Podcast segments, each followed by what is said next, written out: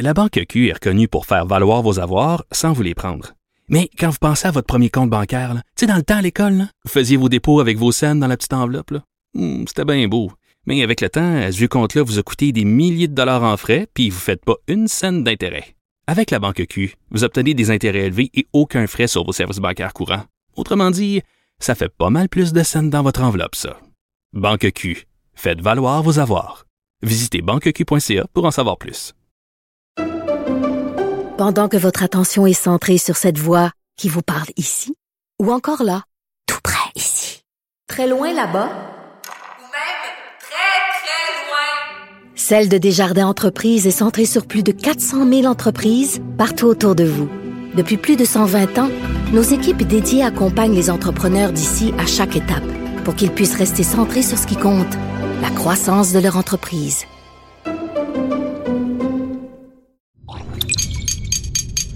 Cube Radio.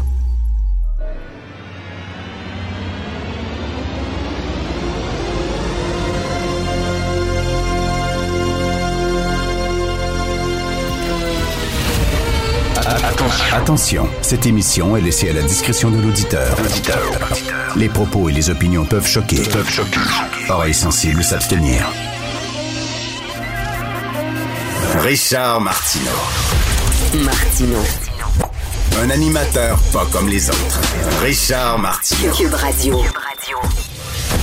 Présentez-vous comme gouverneur du Texas. Je n'irai jamais vous dire de vous présenter à Cuba. Il répond pas. J'ai répondu trois fois. C'est une nouvelle taxe par jour. C'est une espèce de striptease de taxe. Hey! T'es-tu prêt? Tu le sais-tu pour qui tu vas voter? Hey! Ça a l'air qu'il faut être prêt! Je sais pas pour qui je vais voter. Qu'il fasse beau ou ben pas beau. On s'en va tout en. Choisir quel message on envoie à le go. Tu bois le coup ou Plamondon. En glad tu aimes, faut que vous votiez. C'est comme choisir entre un coup de poing ou un coup de pied. Comment tu veux que je vote à cette heure? Je suis deux fois plus mêlé que tout à l'heure. Hey! T'es-tu prêt? Tu le sais-tu pour qui tu vas voter? Hey! Faut être! Je sais pas pour qui je vais voter. C'est une sacrée bonne tonne. Euh, C'est de Jean-Denis, bien sûr, que vous pouvez euh, écouter tous les vendredis avec euh, Philippe Vincent. Euh, Est-ce que c'est un coup de poing, un, coup de pied ou un coup de poing qu'on va recevoir? Il y a beaucoup de gens qui disent ça, mais on a la chance d'aller voter lorsqu'on regarde dans certains pays où ils sont prêts à risquer leur vie pour euh, pouvoir avoir un système comme le nôtre. On a la chance d'aller voter. Allez voter, s'il vous plaît. Euh, un texte très intéressant dans le National Post aujourd'hui sur les changements démographiques en 2035. C'est pas très très loin ça 2035 là.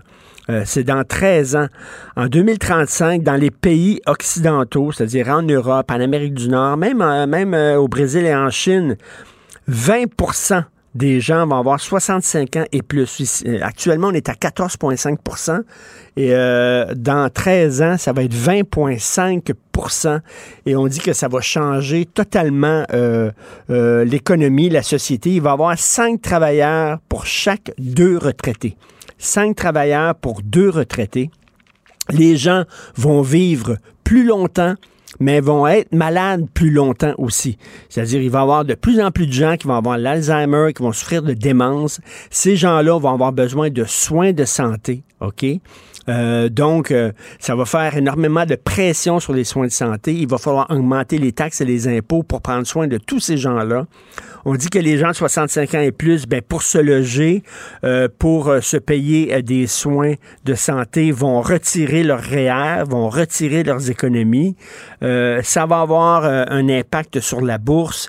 Il va y avoir des changements au point de vue de l'économie. Manque de main-d'œuvre, pénurie de main-d'œuvre, parce que de plus en plus de vieux, de moins en moins de gens sur le marché du travail. Bref, on s'en va vers de gros changements démographiques. Malheureusement, nos politiciens, en démographie, tu peux le voir d'avance. S'il y a quelque chose que tu peux voir d'avance, c'est les changements dé- démographiques. Malheureusement, nos politiciens prennent des décisions, pas pour les futures générations, mais pour les futures élections.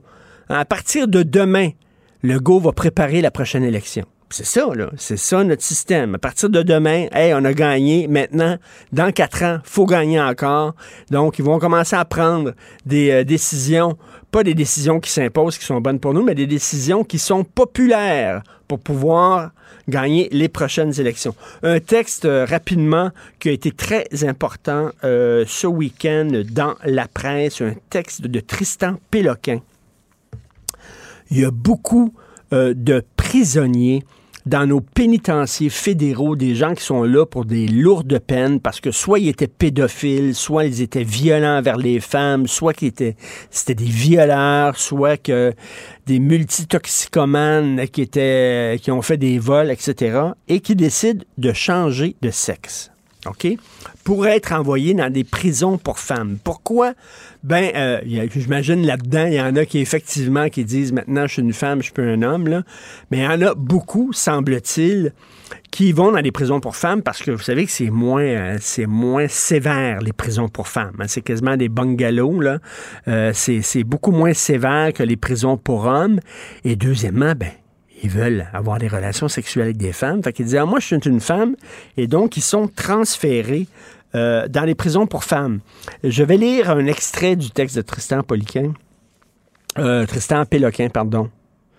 Euh, officialisé en mai dernier, la politique qui permet ce type de transfert, appelée directive du commissaire numéro 100, délinquants de diverses identités de genre, découle directement de la loi C-16 qui interdit depuis 2017 la discrimination contre les personnes transgenres ou bispirituelles. Bispirituelles. On y précise que les détenus hommes et femmes peuvent être placés dans leur type d'établissement préféré selon ce qui correspond le mieux à leur identité ou expression de genre. Peu importe leur sexe, c'est-à-dire leur anatomie, ou leur marqueur de genre et de sexe. Que le délinquant ait entamé ou non une intervention de changement de sexe ou un traitement d'hormonothérapie n'a aucune incidence et le processus ne prévoit aucun examen de la sincérité de ses prétentions. Vous avez seulement besoin, vous avez besoin de dire seulement je me sens femme, ils n'ont pas besoin de faire de tests pour savoir si tu es sincère, est-ce qu'effectivement tu te sens femme. Tu rien qu'à te lever un matin.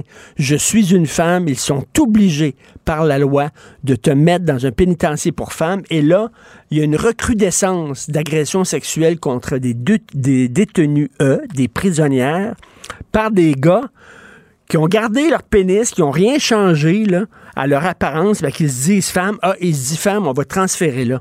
Ça n'a aucun bon sens. Il y a une femme qui a été agressée par un prisonnier qui s'est dit femme, qui a été transférée dans un pénitencier pour femmes. Elle a été agressée à ses pleins et on dit qu'elle était transgenre, euh, transphobe. On dit, toi, t'es transphobe. Hein? Elle dit, je suis pas transphobe. Christy, le gars m'a agressé. Le gars, non, non, c'est pas un homme. C'est une femme. Arrête de dire que c'est un homme, tu es transphobe le monde à l'envers. C'est complètement fou. Alors là, il y a des problèmes, mais da, oui, on aurait pu le prévoir, da. Regardons ça, il y a des hommes qui disent femmes pour aller dans des prisons pour femmes, parce que c'est moins sévère, puis ils peuvent avoir des relations sexuelles, da. C'était prévisible, mais non. La petite gogonche, la petite woke ne pouvait pas prévoir ça. Ils sont tout, tout énervés maintenant que c'est le cas. Martino. Le parrain de l'actualité.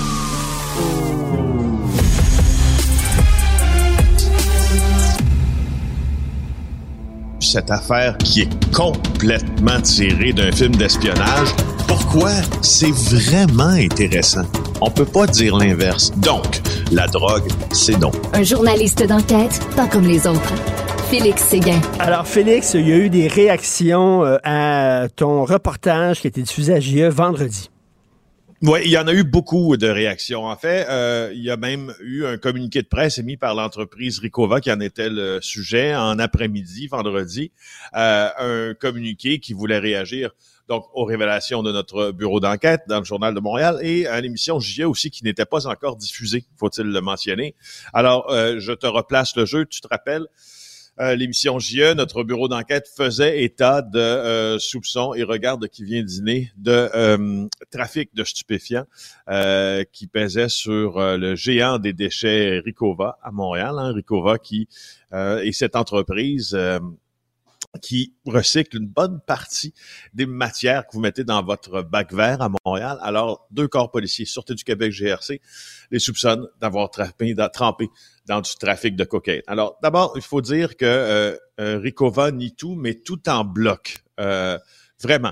Euh, et, ils affirment qu'il n'y a rien de ça qui est vrai. Ils affirment aussi que des questions leur ont déjà été posées, posées en ce sens-là et que euh, ils avaient affirmé à ce moment-là que c'était des mensonges. Et ils affirment toujours, d'ailleurs, que ce sont des mensonges, bien que euh, les affirmations sont largement documentées par des des rapports policiers. Alors voilà pour la réaction de Ricova, vraiment son patron, hmm. Domenico Coulibriale. Là, c'est euh, aussi, je rappelle, Richard, que notre tribune euh, sert aussi à ça. Hein, quand tu publies une, grosse enquête euh, pour lesquelles tu as demandé, bien sûr, aux principaux protagonistes beaucoup de réactions et tout ça, et que les réactions, ben, se font attendre quand elles arrivent, c'est de, c'est de, de de bonne guerre de, ben les donner. Alors, je veux vraiment ben spécifier. Euh, non, non, c'est bien sûr que c'est tout à fait normal de transmettre ces réactions-là. Super dossier aujourd'hui de Jean-François Cloutier sur Garda en Afghanistan. Ben oui, je voulais saluer la, qualité du travail de Jean-François Cloutier parce qu'en fin de semaine, j'ai lu ce dossier-là avec euh, euh, beaucoup, beaucoup d'intérêt parce que c'est un dossier des employés afghans qui ont travaillé avec des Canadiens qui qui nous atteint un peu tous, je pense. Euh, et là, Garda World, tu sais, qui était très, très présente, hein? euh, cette filiale de, de, sécurité à l'étranger de l'entreprise canadienne Garda. Mais là, Garda est extrêmement euh, en fait, est dans de beaux draps, être critiqué pour ah avoir lâché, laissé des employés afghans, parce qu'on employait plusieurs Afghans, bien sûr, à Kaboul, à Kandahar, à d'autres endroits. Et euh, là, elle suit les critiques. Et pendant que Québec vient d'investir 300 millions dans Garda, euh, on n'est plus en contact avec euh, les fixeurs afghans. Alors, c'est des ex-employés de Garda World en Afghanistan qui ont parlé à Jean-François Cloutier, puisqu'ils disent essentiellement qu'ils craignent pour la sécurité de leur famille depuis le retour au pouvoir des talibans. Ben oui. Euh, ben oui, ben oui c'est ça. Écoute, ça, Félix, ça me fait penser aux Harkis euh, pendant la guerre d'Algérie. Hein. Ce sont les Algériens qui ont aidé l'armée française, hein, qui ont aidé l'armée française à combattre les indépendantistes algériens. Et finalement, quand l'Algérie a obtenu son indépendance, les Français ont retiré leur armée et les Harkis se sont fait massacrer, littéralement, parce qu'ils étaient considérés comme des traîtres. Oui, et plusieurs d'entre eux vivaient en Kabylie, entre autres. Euh, et, euh, et je, je, je, je, me rappelle une lecture où euh, on avait fait là où les, forces, les nouvelles forces de sécurité avaient fait un run de marée en Kabylie euh, et c'était soldé par des dizaines puis des dizaines et des dizaines de morts. Par contre, ce qui se passe, il y a un des travailleurs de Garda, entre autres, qui affirme avoir été battu euh, par euh, des talibans parce qu'il était agent de sécurité pour Garda. Alors, il y a eu un accident de la route euh, et là, il n'a pas été capable nécessairement de prouver une, une identité qui n'était pas la sienne, parce que plusieurs veulent même avoir de faux papiers ben afin de décliner leur vraie identité. Alors, il n'a pas réussi à faire ça. Il a été battu, tu vois la photo de dans le journal. C'est pas, c'est pas une tape en arrière de la tête qu'il a reçu là.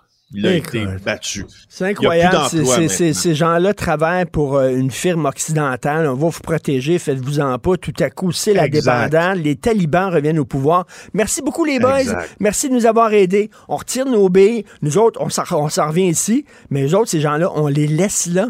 Littéralement, c'est 183 Afghans. C'est 183 euh, Afghans. Si tu comptes les familles, c'est 1000 63 personnes. Euh, et ça, c'est un rapport qui a été publié le mois dernier, dernier euh, par plusieurs ONG. Et là, tu vois, tout le monde veut quitter le pays, tout le monde est... Puis, sais-tu qu'est-ce qui, qui, est encore plus attristant là-dedans? C'est qu'ils sont obligés de supplier, puis de se mettre à genoux pour avoir seulement un traitement qui devrait leur être réservé. Il dit, je, te cite, s'il vous plaît, s'il vous plaît, je vous en supplie, portez nos voix silencieuses aux autorités. écoute, Garda World, je sais pas si tu as vu les derniers états financiers, là, sortez-les de là, that's it. Point. Ben, c'est ça, tu sais, les harkis, là, quand l'armée française s'est retirée d'Algérie, ils nous ont dit, donnez-nous la nationalité française, qu'on quitte l'Algérie, qu'on puisse entrer en France. Et on leur a dit, on veut pas de vous ici, bonne chance. Se sont fait massacrer. Ouais. C'est épouvantable. Ces Afghans-là qui nous ont aidés, qui ont travaillé pour nous, on devrait dire, ben, venez-vous-en. Venez-vous-en. Votre vie est en danger. La vie de votre famille est en danger. Absolument pas. Écoute, sur un autre, euh, un autre sujet, euh, j'ai regardé quelques épisodes de Dahmer, la fameuse série sur euh, Jeffrey Dahmer sur Netflix avec mon fils. Et que c'est glauque. Ouh Oh. là là. J'ai terminé là. la série hier. J'aimerais savoir tes impressions. Euh, écoute, j'ai pas vu toute la série. là. Euh, euh, euh, j'ai vu entre autres, là, parce qu'à la toute fin, on parle de John Wayne Ga- Gacy, ce, ce- ce gars-là qui se déguisé en clown, le clown pour tuer des, des jeunes. Et tu vois un des meurtres de John Wayne Gacy. Et c'est extrêmement graphique. J'ai trouvé ça. Est-ce qu'on, on- est-ce que vraiment c'est nécessaire de montrer quasiment dans le détail euh, la torture que ces victimes-là ont subie? Je sais pas. Je pose la question. Sérieusement, je me suis posé la question. Euh, je, ouais, je me suis posé la question si le, le cinéma servait à ça là, dans, dans certains cas. Puis là, quand tu parles de la torture, quand on parle de Jeffrey Dahmer, attention, là, c'est du cannibalisme, de la nécrophilie. Il y a quelques scènes bien amenées, il y a Non, quelques non, scènes é- bien é- tournées. Écoute, et- et- et le gars creusait des trous avec une drill, il creusait des trous dans Oui. le crâne de ses victimes et il versait de l'acide dans le Ouais. trou. Euh, Écoute. Je te, je te dirais que je vous dirais que plus la cer- plus euh, je te plus la cervelle avance, plus la série avance, euh, et, et, et plus ça se ça s'assoit cette Hmm. euh, cette affaire-là, et puis on passe à d'autres niveaux de lecture de, de la puis l'image est un peu moins forte, puis ça s'adoucit. Mais les premiers épisodes, d- écoute, d'après moi, c'est un peu trop. Honnêtement, d'après moi, Et vraiment, là, c'est ces bouts-là, là, écoute, moi, j'ai trois enfants. Les trois sont des fous de true crime, ce qu'on appelle des true crime. Là. Ouais, ouais, Euh, ouais. Ils écoutent des séries documentaires, ils écoutent des balados. Hein. On en a ici à Cube Radio, des balados dans les bibliothèques de, de, de faits, de criminels. Et euh, il y en a beaucoup de gens qui sont friands de ça. Là. En tout cas, c'est... euh, Ben oui. c'est assez spécial, c'est assez graphique, là, mais euh, bref, euh, Dahmer, il faut vous accrocher et avoir le cœur extrêmement solide pour Allez-y, mais allez-y mollo. Oui, c'est ça. Mais, mettez sur pause de temps en temps et euh, mangez, mangez pas de la cervelle de mouton en écoutant ça. Merci beaucoup, Félix Séguin. Bye, bonne journée, allez voter. Oui, c'est ça. On te laisse aller voter toi-même et on se reparle euh, demain, Félix Bye. Séguin du bureau d'enquête de Québécois. Martineau, il n'y a pas le temps pour la controverse. Il a jamais coulé l'eau sous les ponts. C'est lui qui la verse. Vous écoutez Martineau. Cube, Cube Radio. Cube Radio. Cube Radio. En direct à LCN. 8h45, c'est l'heure d'aller rejoindre notre collègue Richard Martineau à Cube Radio. Salut Richard. Salut Jean-François, grosse journée aujourd'hui. Grosse journée. je comprends. 45 minutes et les bureaux de vote vont ouvrir partout au Québec. Tu le soulignes et beaucoup de gens le disent.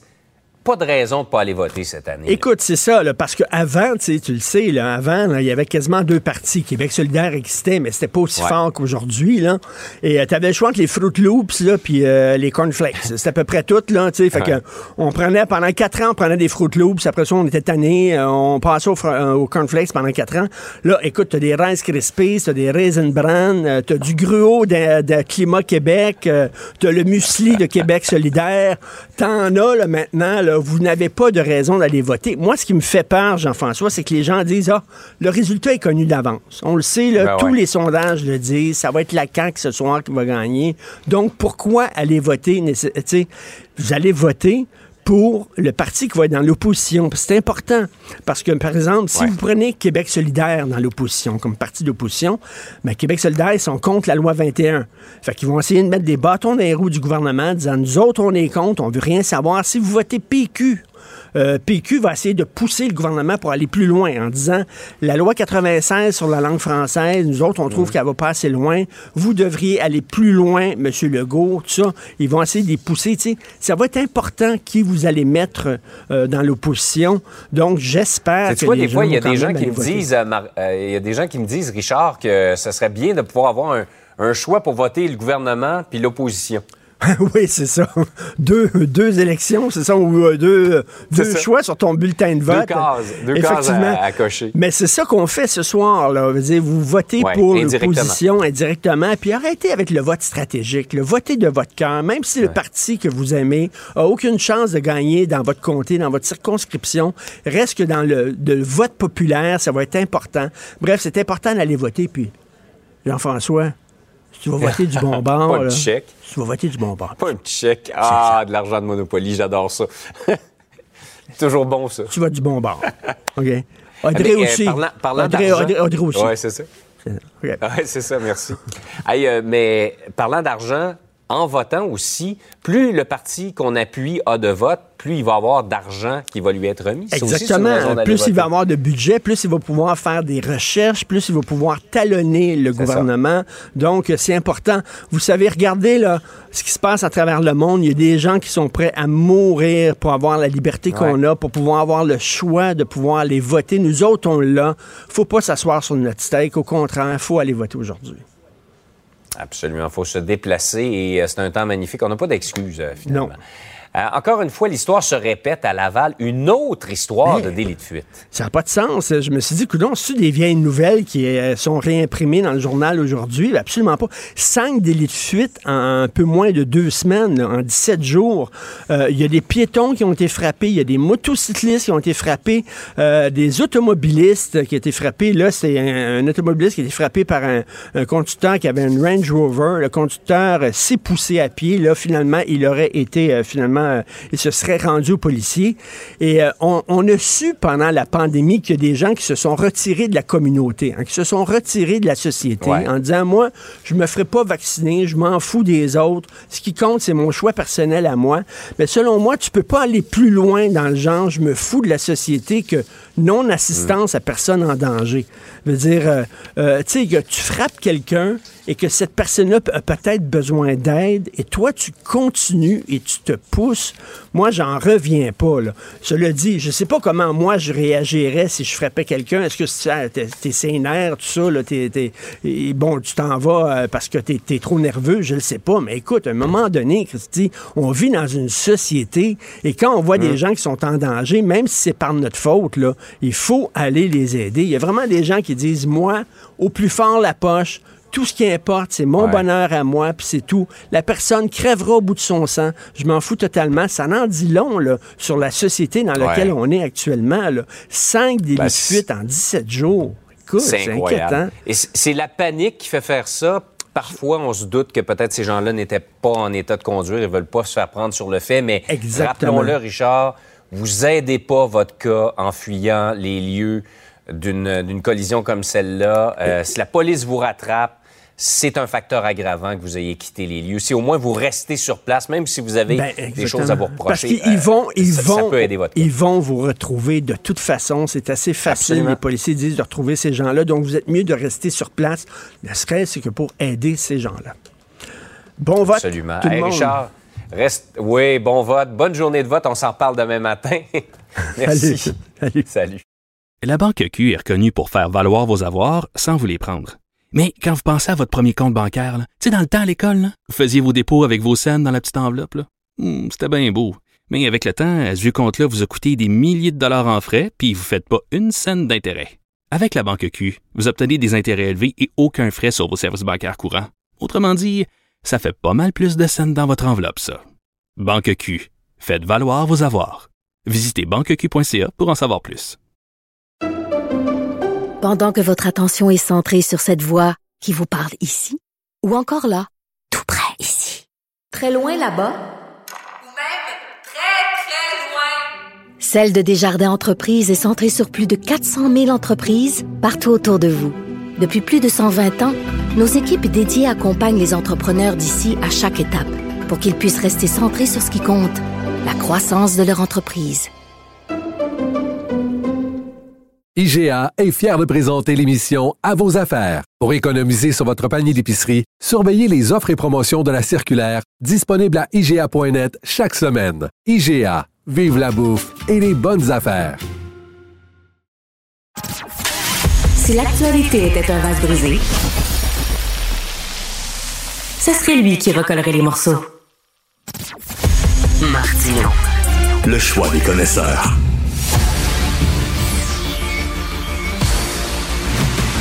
Jean-François Lisée. On va juste dire qu'on est d'accord. Thomas Mulcair. Je te donne 100% raison. La rencontre. C'est vraiment une gaffe majeure. Tu viens de changer de position. Ce qui est bon pour Pitou est bon pour Minou. La rencontre. Lisée.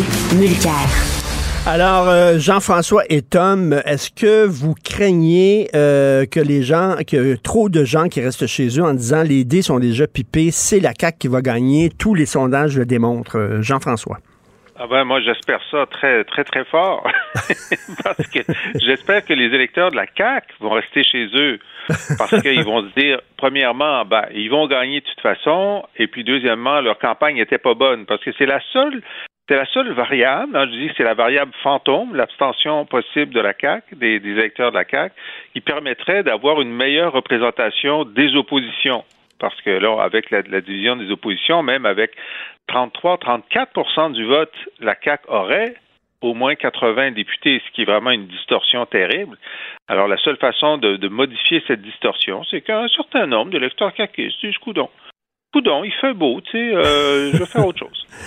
Euh, Tom, qu'est-ce que tu en penses? Ben, écoute, moi, je pensais la même chose. Euh, moi, je, je, je, connais bien euh, le, le, PLQ pour y avoir euh, été pendant longtemps, puis je connais surtout l'ouest de Montréal. Et moi, je peux te dire que au Bougon euh, de, de Legault, euh, les Anglos étaient Bougon et demi. Et j'entendais les dire, ah, ça va pas la peine. Puis là, de déclaration incendiaire en déclaration incendiaire de Jean Boulet, de Legault lui-même, les gens ont commencé à se craquer. Et euh, ce que moi je craignais, c'était vraiment un, une grande réticence de, prendre la peine d'aller voter dans ces communautés-là. Puis, oups, tout d'un coup, boy, ça les a allumés. Alors, on va voir euh, si ça change un petit peu la donne. La liste était tellement longue de, choses que les, sondages avaient à prédire, mais là, tout le monde s'est calmé un petit peu. Et moi, je suis d'accord euh, avec Jean-François. Il, il va falloir que dans l'après, on discute beaucoup, du, et puis nous, on le fait, nous trois ensemble, de, depuis une couple de semaines, mais de rappeler que le système électoral qu'on a été largement conçu pour un système à deux parties, maintenant qu'on en a trois, cinq parties, c'est inconcevable qu'on reste avec une mmh. situation. Si ça s'avère, aujourd'hui, on a, admettons, deux parties avec euh, du 15-16 puis zéro ou un siège, il y a quelque chose qui tourne pas rond dans, notre système. Et Jean, Jean-François, là, on le dit, là, on va choisir euh, quel parti va être dans l'opposition, quel parti va détenir le, le, le rôle d'opposition officielle.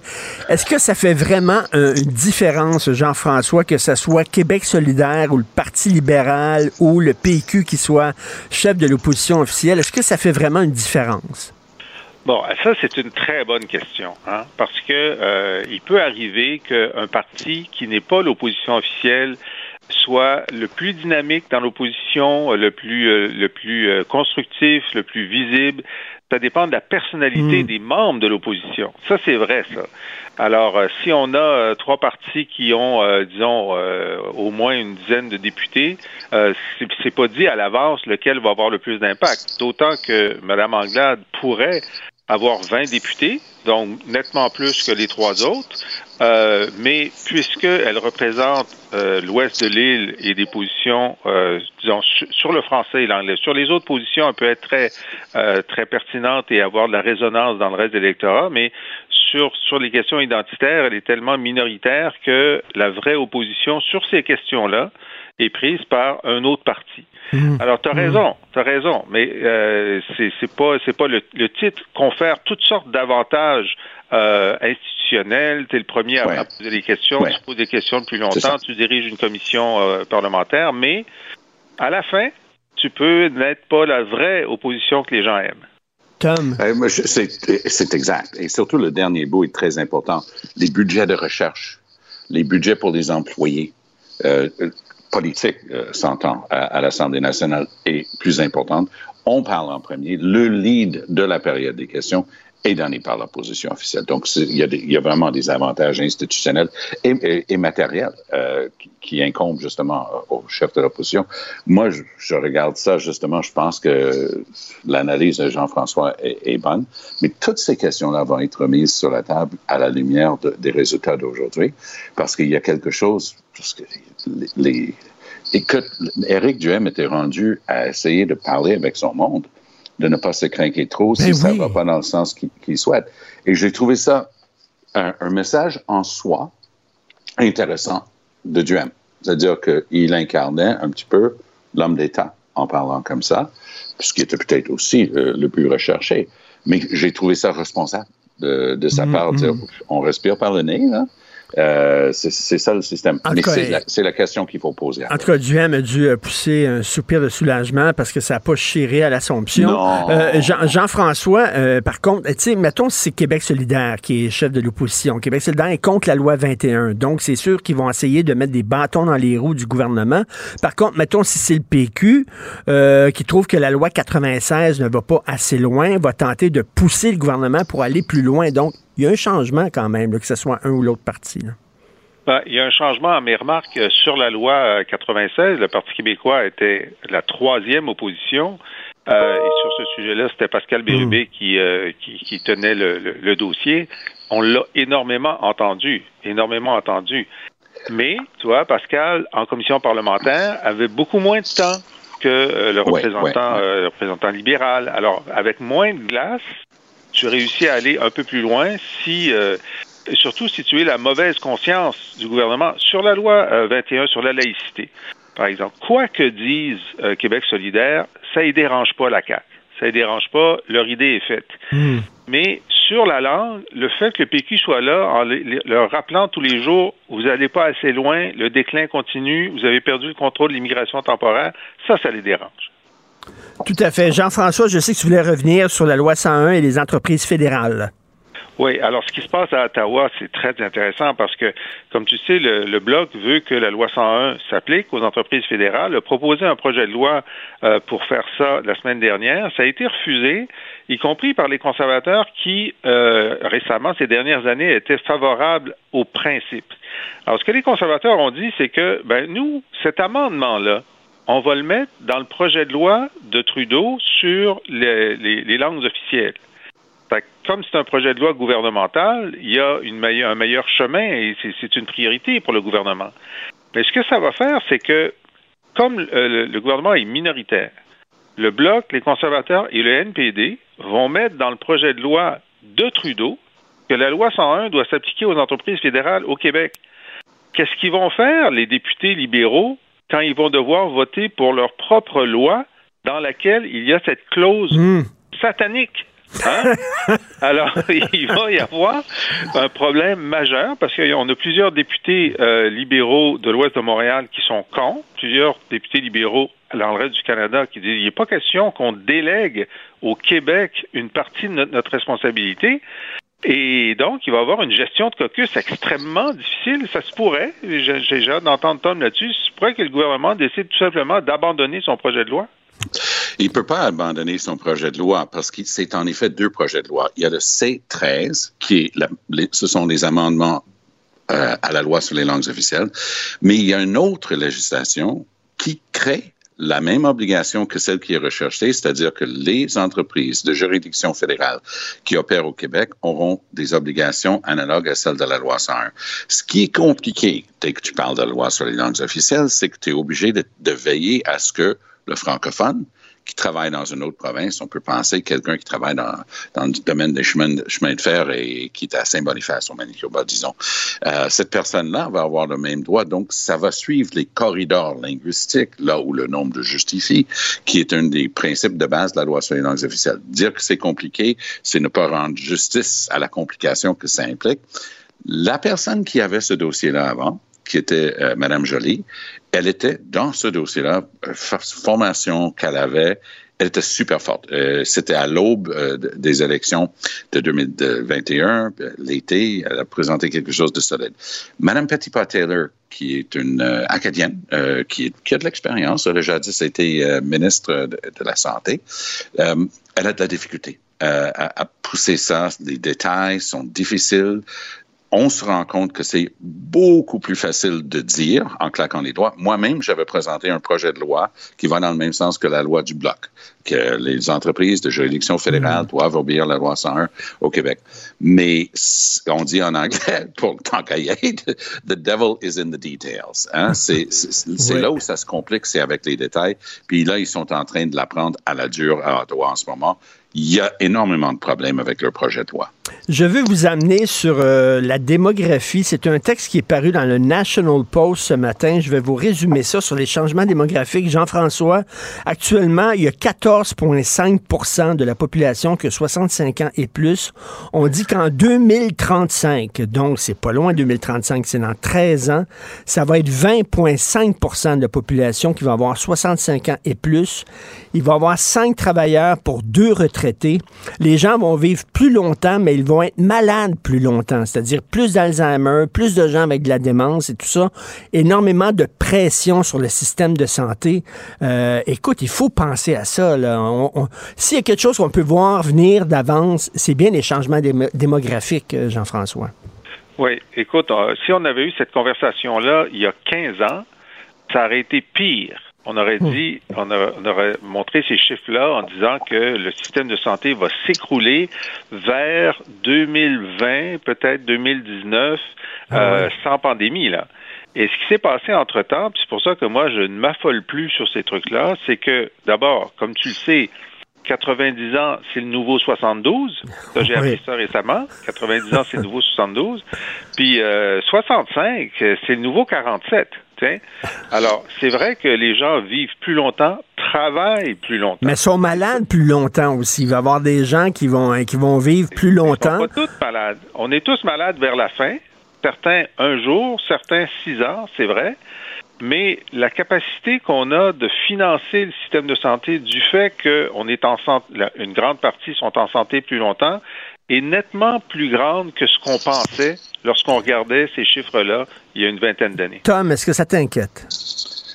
Ben, ce qui m'inquiète, c'est l'incapacité de nos gouvernements de planifier long terme. Oui, tout à Ça, fait. C'est un de mes constats. J'ai passé 40 ans dans des gouvernements, travaillé dans plusieurs provinces, travaillé au fédéral, travaillé au provincial, travaillé même dans au moins une douzaine d'États aux États-Unis euh, dans un travail que j'ai fait avant. Et il, manque singulièrement, et je suis citoyen français, c'est pertinent ici pour la raison suivante. Les Français planifient long terme. Les autoroutes en France sont impeccables parce que la planification est faite des décennies d'avance. On sait quel tronçon, quel bout, qu'est-ce qui va être fait. Et c'est typique des Européens. Ils, maintiennent et ils entretiennent leurs infrastructures.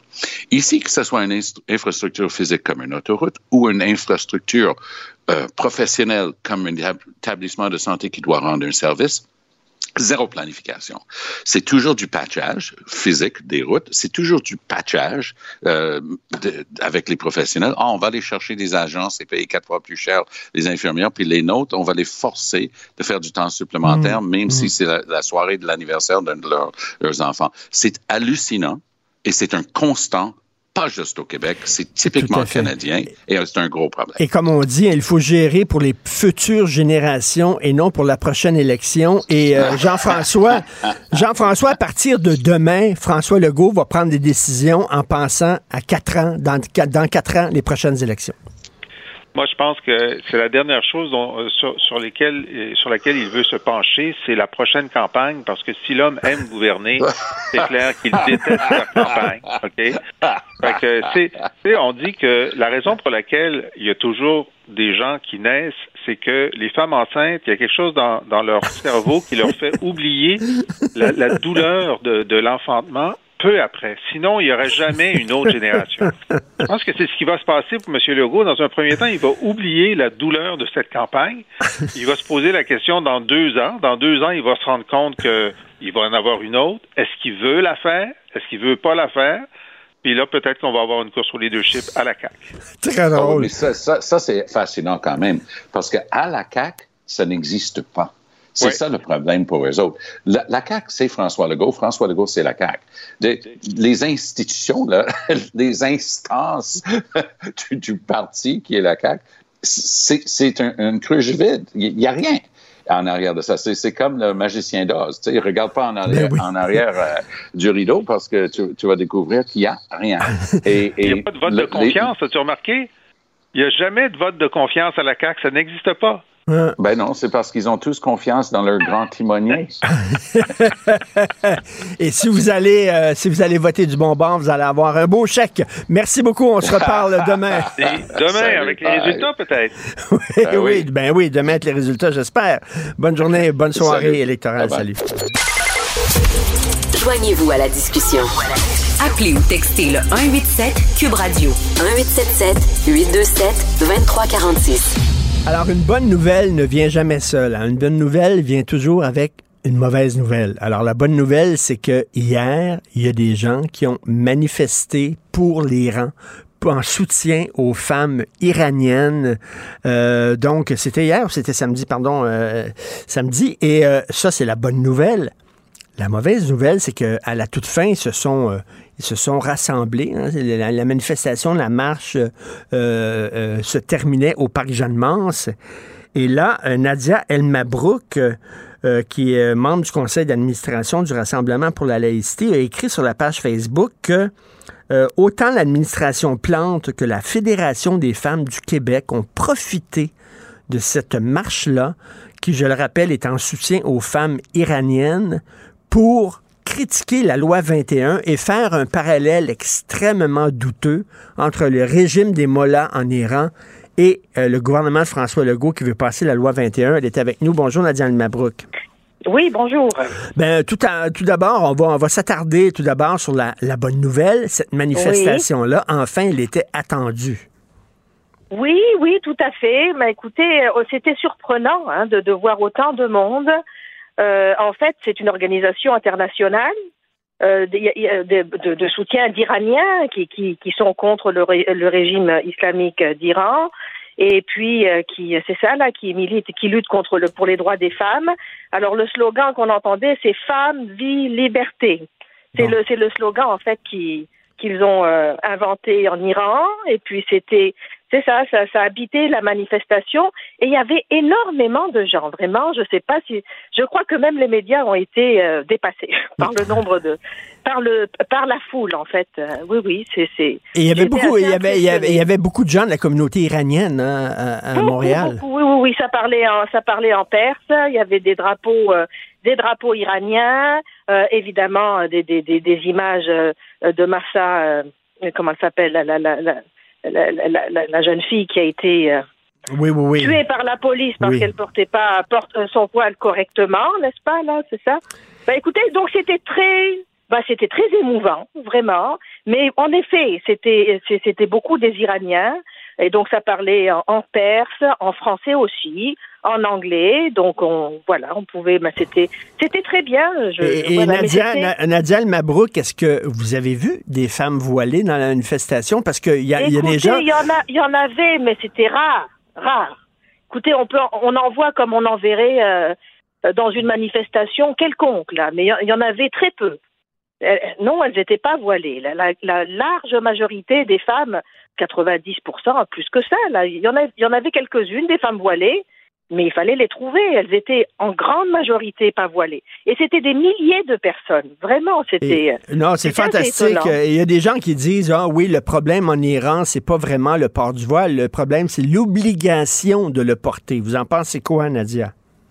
Écoutez, euh, le problème en Iran, il n'est pas, il est pas unique, hein, parce que l'obligation de le porter, ça vient avec l'obligation, ça vient avec une soumission euh, à, la, à, à la charia de la façon qu'elle est euh, interprétée par les mollahs ça vient avec une absence complète euh, de liberté des femmes qui sont soumises au désir du mari à la maison, qui n'ont pas de, pas même pas de contrôle sur sur l'éducation de, de leurs enfants et puis qui dans la rue ont, sont menacées par la police des mœurs si si elles portent pas correctement le voile. Euh, écoutez, c'est c'est les crimes d'honneur, c'est c'est Mhm. bon, c'est c'est les viols qui sont non euh, non non punis. C'est c'est ben, les femmes sont elles restent mineures mineur à vie. C'est Ben oui. un, c'est- un pays d'hommes, quoi. Alors, euh, donc, plusieurs euh, photos, euh, euh, d'agrandissement de photos de Macha Amini, cette jeune femme-là de 22 ans qui a été tuée par la police des mœurs. Et là, bon, on se rendait, on marchait de Oui. McGill jusqu'au parc Jeanne-Mance. Au parc Jeanne-Mance, il y avait des discours. Et là, euh, Nadia, j'ai appris en lisant votre page Facebook qu'il y avait eu une récupération odieuse de la part de l'administration Plante et de la Fédération des femmes du Québec. Qu'est-ce qui s'est passé? Ben, en arrivant là, c'est ça. Donc, on était tous rassemblés en, en- dessous de la statue euh, euh, de, de c'est ça, du parc Jeanne-Mance, vous savez, là où là où il y a les tam-tams. Oui. Vous savez, c'était la foule, hein. Bon. Et puis là, il y avait des discours, offici- euh, des discours officiels. Écoutez, euh, le micro et tout ça. Donc, on s'avance pour pour écouter. Et donc, il y a une personne qui se qui ben, qui se présente au nom de la euh, de l'administration Plante. C'est pas moi qui invente. Hein. C'est c'est c'est elle qui s'est présentée comme ça là pour bon alors pour euh, pour remercier les manifestants, etc. Et tout de suite après, elle, elle invite euh, la- une, une femme du- de la FFQ, alors qui nous parle, enfin qui, qui fait des généralisations abusives, vous savez. Alors euh, personne n'a le droit de dire aux femmes comment s'habiller. Vous savez, les, les discours comme ça. Alors je pourrais pas vous dire exactement le, le, le nom loi 21 n'a pas été prononcé, mais enfin contre les lois discriminatoires qui disent aux, femmes comment se voir, comment se, comment s'habiller, euh, contre les lois euh, qui favorisent le racisme systémique. Écoutez, tout ça, c'est des mots qui n'existaient pas dans la manifestation. Ben non, mais ils n'ont pas leur C'était vraiment place. en dehors du sujet. Ben, totalement. Ah, Alors c'est vraiment, moi, c'est comme une manipulation des foules pour conditionner les gens à, à aller contre la loi. En tout cas, la loi 21, évidemment. euh, vous savez, même si le nom n'a pas été prononcé, vous comprenez comme moi qu'il s'agit de ça. Mais, mais c'est absolument, c'est odieux de d'instrumentaliser. euh, là, on parle de la mort d'une jeune fille, on parle du sort de millions de femmes en Iran, et là, soudainement, de surfer sur cette vague-là, de profiter du fait qu'il y avait qu'il y avait des gens euh, rassemblés pour soudainement faire de la politique, de la petite politique. là. C'est de la odieux. petite politique, écoutez, dans la foule, c'était pas le sujet. Il y a des gens qui sont pour la loi, des gens qui sont contre Mmh. la loi. Écoutez, tout, tout le monde a le droit de ces de, de Ben oui, mais de- pas- de- de- bon de ses opinions, mais ce n'était pas le sujet. Alors que, écoutez, bah c'est moi c'est la, les- la fédération des femmes de- du Québec que j'ai entendu, mais enfin euh, moi je mets ça en lien avec la- la- l'administration Plante parce que c'était dans la même le, le même setting et puis c'était bon. Alors donc c'est une récupération que je trouve vraiment Mais odieuse, comme vous dites, une, une Dé- manipulation des foules pour conditionner les gens Mais s'ils veulent faire une manif. la loi, la loi 21 comme raciste. Mais s'ils veulent faire une manifestation contre la loi 21, qu'ils en, en organisent une, puis il n'y a aucun problème, et les gens marcheraient contre la loi 21, on est dans une démocratie. Mais là, si j'étais une- un Iranien, une Iranienne de Montréal, et que je verrais soudainement euh, ces gens-là euh, euh, euh, détourner ma cause à moi, qui m'importe à moi, et pour euh, leur petite politique à eux, je serais mais dégoûté, là. Exactement. Écoutez, c'est des, c'est des gens qui risquent leur vie, hein, même à Ben Montréal. oui. Vous savez, c'est sûr qu'il y a des, des photos qui se prennent et qui sont envoyées. Ah euh, oui. Voilà. Écoutez, vous vous rappelez, on a entendu parler d'un, chargé de cours à McGill qui, qui appelait à la mort des femmes. euh, euh, Ah oui. euh, la semaine dernière, là, un, chargé de cours qui avait écrit un tweet euh, incendiaire contre les femmes qui portent pas mal leur voile là et qui sont arrêtées, et puis il espérait leur mort. Vous savez, écoutez, euh, les- les- ces femmes-là risquent gros, même à Montréal, à mon avis. Elles risquent leur vie. Et là, c'est pas fini, hein. Il n'y a rien de réglé en Iran. hein.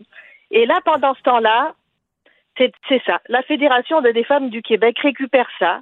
En fait, c'est ça, le, le, le, le- C'est c'est le- c'est ça, épouvantable. Et, et- et vous dites... le, drame de ces femmes-là, ils le récupèrent. Et effet, Nadia, vous avez pour- écrit- Comme si c'était une question de, de, de, de, droit de s'habiller comme on veut. Écoutez, c'est, c'est, on parle de, de, de, de gens qui se font tuer, torturer, euh, privés de liberté. En fait, ces femmes connaissent le, le sens du mot liberté. Vous savez, Hmm. euh, la, la Fédération des femmes du Québec n'a aucune idée de ce que ça veut dire. Mais c'est épouvantable. Vraiment, j'en, reviens pas.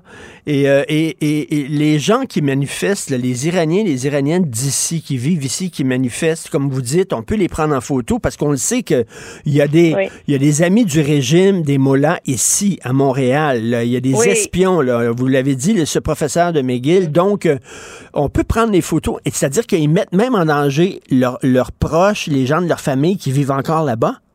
Oui, exactement. Oui, oui. Et, oui. Et puis, vous savez, on, tente de minimiser. Ça, c'est enrageant. C'est on leur doit mieux à ces femmes-là. Vous savez, euh, cette idée que oui, là-bas, ils subissent des horreurs, des, des, mais ici aussi, il y a du sexisme. Vous savez, ça, c'est le professeur de mon fils qui leur a sorti ça. Le professeur d'univers social. Mon fils me dit qu'ils ont parlé de, ils ont parlé de l'Iran. Ah, j'ai dit c'est bien, par- parfait, bravo. Après ça, il me dit oui, et après il a demandé, et au Québec, est-ce qu'il y a du sexisme aussi? Quand on fait ce parallèle entre un régime tyrannique contre les femmes, qui tue, enfin bon, et puis le sexisme du Québec, vous savez, c'est comme si on n'avait rien dit. Et donc on minimise. Euh, C'est comme si on disait de toute façon c'est tout pareil, c'est pas mieux ici. Mais c'est une premièrement c'est une ignorance incroyable. Ben ouais, c'est un, parallèle. c'est un parallèle douteux. Et écoutez, il y a un problème avec la Fédération des femmes du Québec. Premièrement, comme le dit euh, le nom, la Fédération des femmes du Québec, mais cet organisme-là ne parle pas au nom de toutes les femmes. Il y a plein de femmes qui sont pour la laïcité, qui sont pour la loi 21. Et rappelez-vous Gabrielle Bouchard, qui était une femme transgenre, qui dirigeait la Fédération des femmes du Québec. Rappelez-vous, il y a trois ans, en 2019, elle disait le voile, c'est badass. Ben oui, c'est- malheureux, c'est malheureux. C'est. Mais c'est quoi cet organisme-là? C'est de l'ignorance. Oui, voilà. Et puis en plus, on veut faire du voile. Ça, et plus on essaye de faire du voile un signe identitaire des musulmans, et plus on va dans le sens des régimes. Vous savez, c'est ça, c'est c'est la, c'est la, c'est la stratégie des régimes islamiques. Alors là, on parle des mollahs d'Iran, mais il y a les frères musulmans, euh, il y a les salafistes. Écoutez, c'est- ça, faire du voile de la femme un signe identitaire musulman, ben c'est une stratégie pour répandre l'islam.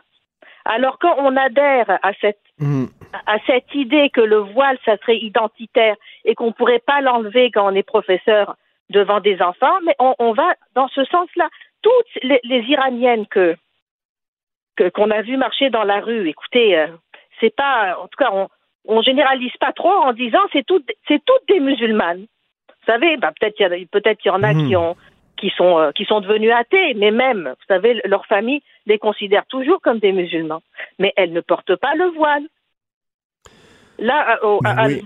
Et euh, co- comment la. Fédération des femmes du Québec dit nous parlons au nom de toutes les femmes? Euh, voyons donc, il y a plein de musulmanes qui ne portent pas le voile. Et corrigez-moi si je me trompe, Nadia Mabrouk, mais même la majorité des musulmanes ne portent pas le voile. Ben, il suffisait d'être dans les rues euh, samedi pour le voir. Il suffisait. Vous savez, en Iran, les, les, euh, les femmes qui, allaient, qui étaient à l'enterrement de Marsa Amini et qui enlevaient leur voile par, par, par soutien, par révolte, elles se sont fait tirer dessus. Bon. Et ici, on, euh, ici, on défend quoi? On, on fait la, la, pro- la promotion de quoi? Écoutez, on fait la promotion de ce, de, de ce signe-là. Quand, quand on insiste pour dire que c'est un signe identitaire musulman, eh bien, on va exactement dans le sens de ces régimes-là qui veulent nous l'imposer comme un signe identitaire musulman. Ah non, c'est vraiment épouvantable et odieux, comme vous le dites. Euh, merci. Et lâchez pas, Nadia El Mabrouk. Euh, vous avez écrit ça sur votre page Facebook, d'ailleurs. Euh, J'encourage les auditeurs à, à vous abonner, là, à vous envoyer un lien d'amitié pour votre page Facebook. Nadia El Mabrouk, qui est membre du conseil d'administration du Rassemblement pour la laïcité. Merci beaucoup. Bonne journée. Merci beaucoup. Merci. Au revoir. Au revoir. La Banque Q est reconnue pour faire valoir vos avoirs sans vous les prendre. Mais quand vous pensez à votre premier compte bancaire, tu sais, dans le temps à l'école, vous faisiez vos dépôts avec vos scènes dans la petite enveloppe. Hmm, C'était bien beau. Mais avec le temps, à ce compte-là vous a coûté des milliers de dollars en frais, puis vous ne faites pas une scène d'intérêt. Avec la Banque Q, vous obtenez des intérêts élevés et aucun frais sur vos services bancaires courants. Autrement dit, ça fait pas mal plus de scènes dans votre enveloppe, ça. Banque Q, faites valoir vos avoirs. Visitez banqueq.ca pour en savoir plus. Pendant que votre attention est centrée sur cette voix qui vous parle ici, ou encore là, tout près ici, très loin là-bas, Celle de Desjardins Entreprises est centrée sur plus de 400 000 entreprises partout autour de vous. Depuis plus de 120 ans, nos équipes dédiées accompagnent les entrepreneurs d'ici à chaque étape pour qu'ils puissent rester centrés sur ce qui compte, la croissance de leur entreprise. IGA est fier de présenter l'émission À vos affaires. Pour économiser sur votre panier d'épicerie, surveillez les offres et promotions de la circulaire disponible à IGA.net chaque semaine. IGA, vive la bouffe et les bonnes affaires. Ben oui, on le sait. Martineau, ça n'a pas de bon sens comme il est bon. Vous écoutez Martineau. Cube Radio. Alors, il y a des élections ici, mais il y a toujours une guerre en Ukraine. On va faire le point avec M. Michel Roche, que vous connaissez bien, professeur en sciences politiques au département des sciences humaines à l'Université de Chicoutimi et spécialiste de l'URSS et de la Russie. Bonjour, Michel Roche. Bonjour, M. Martineau. Alors, euh, bon, euh, Poutine qui brandit toujours la menace nucléaire parce que c'est tout ce qui lui reste. Hein. Je lisais François Brousseau dans Le Devoir aujourd'hui. Euh, ça va pas du tout pour l'armée russe là-bas, là, Michel.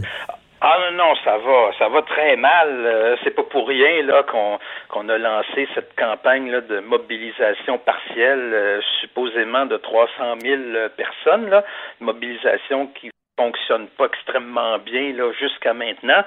Alors, euh, donc, on, on, pourrait penser que, euh, ultimement, je dis bien ultimement, euh, qu'on pourrait, si la situation dégénérait, que disons, des, des, erreurs aussi seraient faites du côté de l'OTAN, que ça pourrait euh, ça pourrait peut-être aller jusqu'à peut-être une bombe tactique. Mais en attendant ben, la menace euh, elle est elle est elle est bien réelle et euh, je pense que il faut il faut surtout pas commencer à, à s'imaginer que toutes ces paroles là là ce n'est que du vent parce que c'est tout ce qui lui reste, là, à un moment donné. Là, les gens, euh, les, les, les, soldats russes désertent. Il y a des gens qui veulent éviter la conscription, qui se cassent un bras. Il y a des gens qui sautent dans des avions pour s'en aller en Turquie. Euh, on dit que les, les Russes sont envoyés là-bas et sont, ils sont mal équipés. On leur demande même d'apporter leurs propres, leurs propres vêtements leurs propres couvertures. Euh, c'est la débandade, là. Euh, d'après le journal d'opposition euh, Novaya Gazeta, en une semaine, je dis bien en une semaine, 200 000 Russes auraient euh, quitté le pays. Et là, on parle évidemment de, de, jeunes parce que la mobilisation, ça concerne surtout les 35 ans et moins.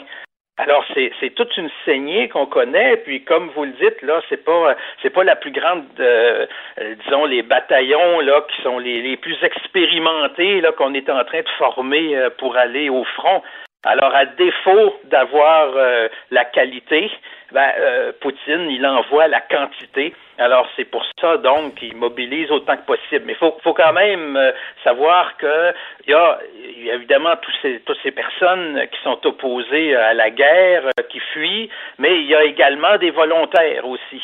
Alors, euh, en partie, ça va quand même fonctionner, Hmm. cette stratégie-là. Maintenant, est-ce que ça va permettre euh, de l'emporter sur le terrain? Ben, euh, ce serait assez douteux. Il faut plutôt euh, s'attendre à, à, fort probablement à de nouvelles humiliations. Et c'est sans doute la raison pour laquelle on commence à évoquer justement euh, l'utilisation d'armes beaucoup plus létales et ça pourrait aller donc jusqu'à une bombe nucléaire tactique. Mais quand même, comme je vous disais tout à l'heure, c'est euh, quelque chose donc on va utiliser avec la plus grande prudence, parce que le jour où l'armée russe aurait recours à l'une de ces bombes tactiques, peut imaginer que cette fois-ci, ce qui reste d'alliés euh, à la Russie, ou disons qui euh, ont une, euh, disons une amitié, enfin, disons passive là par rapport à la Russie, vont vont, vont les laisser tomber là. Donc, on peut on peut quand même imaginer que dans les cercles dirigeants en Russie, euh, cette possibilité-là, ça ne fasse pas l'unanimité. D'ailleurs, il y a des divisions, hein, il y a des divisions au sein de l'armée, il y a des divisions au cercle dirigeant, et euh, ça, ça peut en fait contribuer à, à quelque part à, à imaginer qu'on on va finir par en sortir de ce conflit-là, mais si on en sort, fort probablement, ce sera parce que euh, la situation euh, à l'intérieur euh, en Russie va devenir intenable. Mais en même temps, c'est lié à ce qui se passe sur le terrain. Parce que si on subit de nouvelles défaites dans les prochains mois, ben, ça va contribuer aussi à pourrir le, climat au, Kremlin même.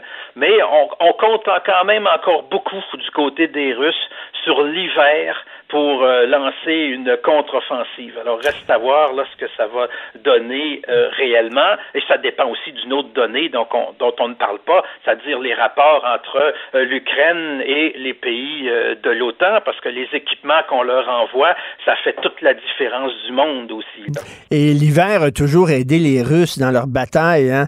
Ça, ils ont permis de, de ça a permis aux Russes de vaincre Napoléon, ça a permis aux Russes de vaincre les nazis dans les années oui, 40. Euh, effectivement, c'est ce qu'on dit euh, par les temps qui courent, mais il y a une chose qu'on oublie là-dedans c'est que euh, les Ukrainiens, euh, c'est pas les Français et ce ne sont pas non plus les soldats allemands. Eux aussi ils ont un véritable hiver chez eux. Ils savent se battre dans ces conditions-là. D'ailleurs, il y avait des Ukrainiens aussi contre Napoléon et contre les armées allemandes pendant la Deuxième Guerre mondiale.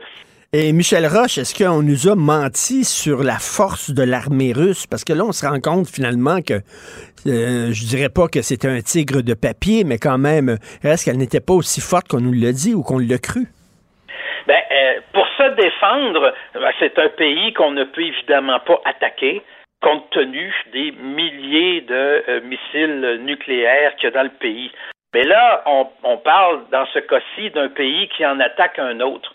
Or, quand on attaque un autre pays, on a besoin, d'après les experts militaires, ce que je ne suis pas, d'avoir une armée euh, au moins trois fois plus nombreuse que celle du pays qu'on attaque. Et ça n'a pas été le cas. Et c'est sans compter, évidemment, le moral des troupes. Vous savez, un, exemple qu'on peut euh, qu'on peut donner là euh, en ce qui concerne les, les rapports entre la Russie et l'Ukraine, c'est celui de la guerre contre la Finlande que Staline avait menée en 1939-40. Alors, les, les, les Finlandais, la Finlande, c'est un petit pays très peu nombreux et ils ont été capables de résister pendant des mois et des mois contre euh, l'armée russe. Alors, ça veut dire quoi? Ça veut dire que le moral des troupes, c'est quelque chose d'important. En 1939-1940, les soldats russes qui avaient quand même vécu une révolution euh, euh, 20 ans euh, auparavant et, et, en plus euh, auquel on, on, on comment dirais-je, on, on, non pas qu'on infligeait, mais on les nourrissait d'un discours qui était internationaliste. Alors, ils comprenaient pas pourquoi on envahissait un pays qui leur avait rien fait. Ben, c'est un peu la même chose aujourd'hui. Hmm. Les, les, les, jeunes Russes qu'on envoie là-bas, qu'on a euh, en, en rapproché énormément du monde occidental, euh, à qui on a fait des promesses liées à la, à la démocratie, à l'ouverture, etc. Ben, il y en a énormément là-dedans qui ne comprennent pas pourquoi on attaque un pays qui leur a rien fait. Alors oui, le moral des troupes, c'est fondamental euh, dans dans, dans, ce conflit. Et Michel Roche, euh, on sait que l'Ukraine a fait une demande accélérée là, pour rejoindre l'OTAN. Euh, comment va réagir l'Occident? Est-ce qu'on va accepter cette demande ou on va dire ça va, ça va être perçu comme une provocation de trop euh, envers Poutine? Il faut être prudent, il a le doigt sur le bouton. On va réagir comment à l'OTAN? Ben, il faudrait d'abord euh, que l'OTAN modifie ses statuts parce que, euh, en principe, l'OTAN pour accepter euh, un, nouveau pays membre, euh, euh, doit d'abord s'assurer qu'il s'agit d'une d'une société stable où il n'y a pas encore de conflit. Par exemple, une partie du pays qui veut qui veut s'en séparer, donc un conflit armé, ce genre de choses-là. Or, euh, l'Ukraine est déjà en guerre. Alors, ce serait quand même ah oui. surprenant que ça satisfasse ces critères-là de l'OTAN. Et en terminant, euh, Poutine, est-ce qu'il peut se permettre de perdre la face? Parce qu'il a promis finalement aux Russes une victoire euh, rapide. Il a promis aussi là, le, le, retour presque de l'empire de l'empire russe. Est-ce qu'il peut se permettre de rentrer dans ces temps la queue entre les deux jambes? Ben, c'est justement ce qu'il y a de plus dangereux pour lui. Et euh, c'est ça qui représente euh, le plus grand risque d'escalade. Parce que si euh, Poutine décide tout à coup que euh, la guerre euh, est terminée, qu'il négocie un cessez-le-feu, parce qu'il a lancé des appels là maintenant aux Ukrainiens, là, parce que c'est pour ça aussi là, le, le, changement de frontière à la suite des référendums. Ce sera un peu pour dire bon ben ça y est, on a obtenu ce que nous voulions, nous sommes prêts à négocier. Alors ces jours-ci, il lance des appels à négocier, sauf que du côté de Zelensky, se dit, ben là, Ben maintenant ben oui. qu'on on, on domine sur le terrain, on n'a aucune raison de négocier euh, sur cette base-là. Alors, dans le cas de Poutine, il fallait qu'effectivement il subisse une défaite, c'est l'effondrement de son régime. C'est ça qui est euh, euh, vraiment là l'enjeu fondamental. Et il est pris entre deux feux, c'est-à-dire d'un côté il y a euh, ces ultranationalistes qui voudraient qu'on décrète carrément la mobilisation euh, générale et non pas simplement la mobilisation partielle et qu'on convertisse l'économie russe en économie de guerre. D'ailleurs, apparemment, là, c'est ça qui est en train de, euh, de se produire. Là, c'est, planifié pour euh, les euh, prochains mois. Et de l'autre côté, il y a la peur euh, chez euh, Poutine de euh, mobilisation euh, dans la société. D'ailleurs, c'est pour rien qu'il a attendu si longtemps pour décréter la mobilisation partielle. C'est parce qu'il a très peur des réactions de la population. Et vous savez, il aurait très bien pu fermer les frontières pour empêcher ces gens-là de partir, mais c'est assez volontairement qu'il les laisse encore euh, relativement ouvertes. C'est pour se débarrasser euh, partiellement du potentiel de contestation. En tout cas, j'espère qu'il ne fera pas comme un rat. là. Les rats, lorsqu'ils sentent qu'ils sont pris dans un coin, ils nous sautent au visage. Euh, faut prendre ça au sérieux, la menace euh, de l'arme nucléaire. Merci beaucoup, Michel Roche. On va certainement se reparler. Euh, professeur en sciences politiques au département des sciences humaines à l'Université de Chicoutimi. Bonne journée. Merci. Bonne journée à vous, Merci. je vous en prie. Avis à la gauche. Ben oui, on le sait. Martineau, ça n'a pas de bon sens comme il est bon. Vous écoutez Martineau. Cube Radio. Je te rappellerai que 1,3 milliard, 44 milliards de dollars. C'est beaucoup, beaucoup d'argent. À partir de cet événement-là, il y a eu un point de bascule. Un directeur de la section argent, pas comme les autres. Yves Daou. Tu sois que tu sois maoïste,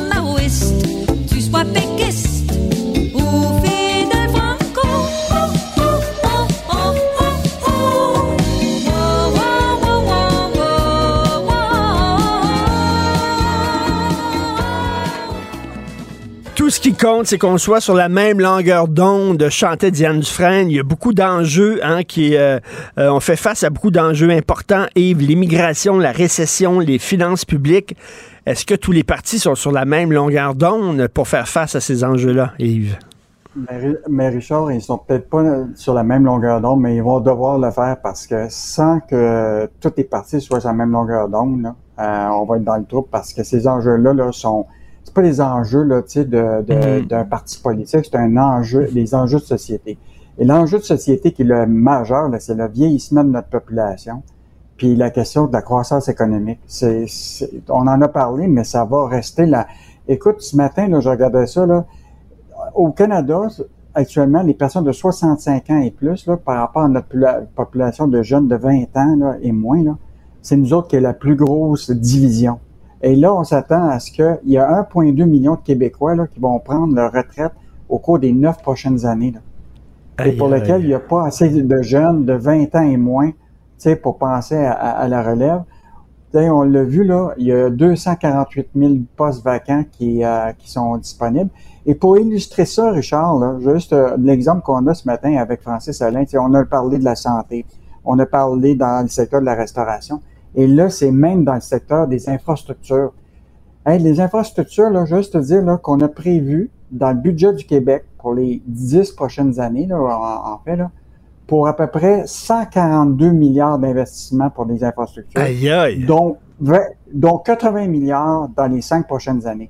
Or, si tu veux réaliser tous ces projets-là, là, tu sais, les CHSLD qu'on veut rénover, les hôpitaux, euh, tout le réseau routier, etc., là, ça va prendre des gens dans le domaine du génie civil, puis pas juste des ingénieurs, ça prend des techniciens, etc.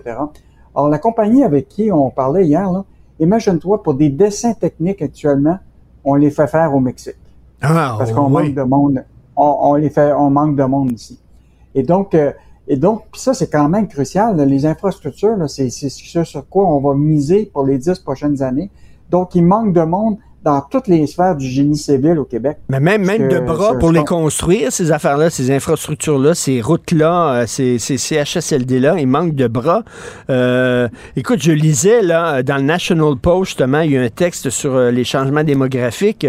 Euh, on va être rendu euh, dans les pays occidentaux, dont le Canada, donc ça implique le Québec aussi, cinq travailleurs pour deux retraités.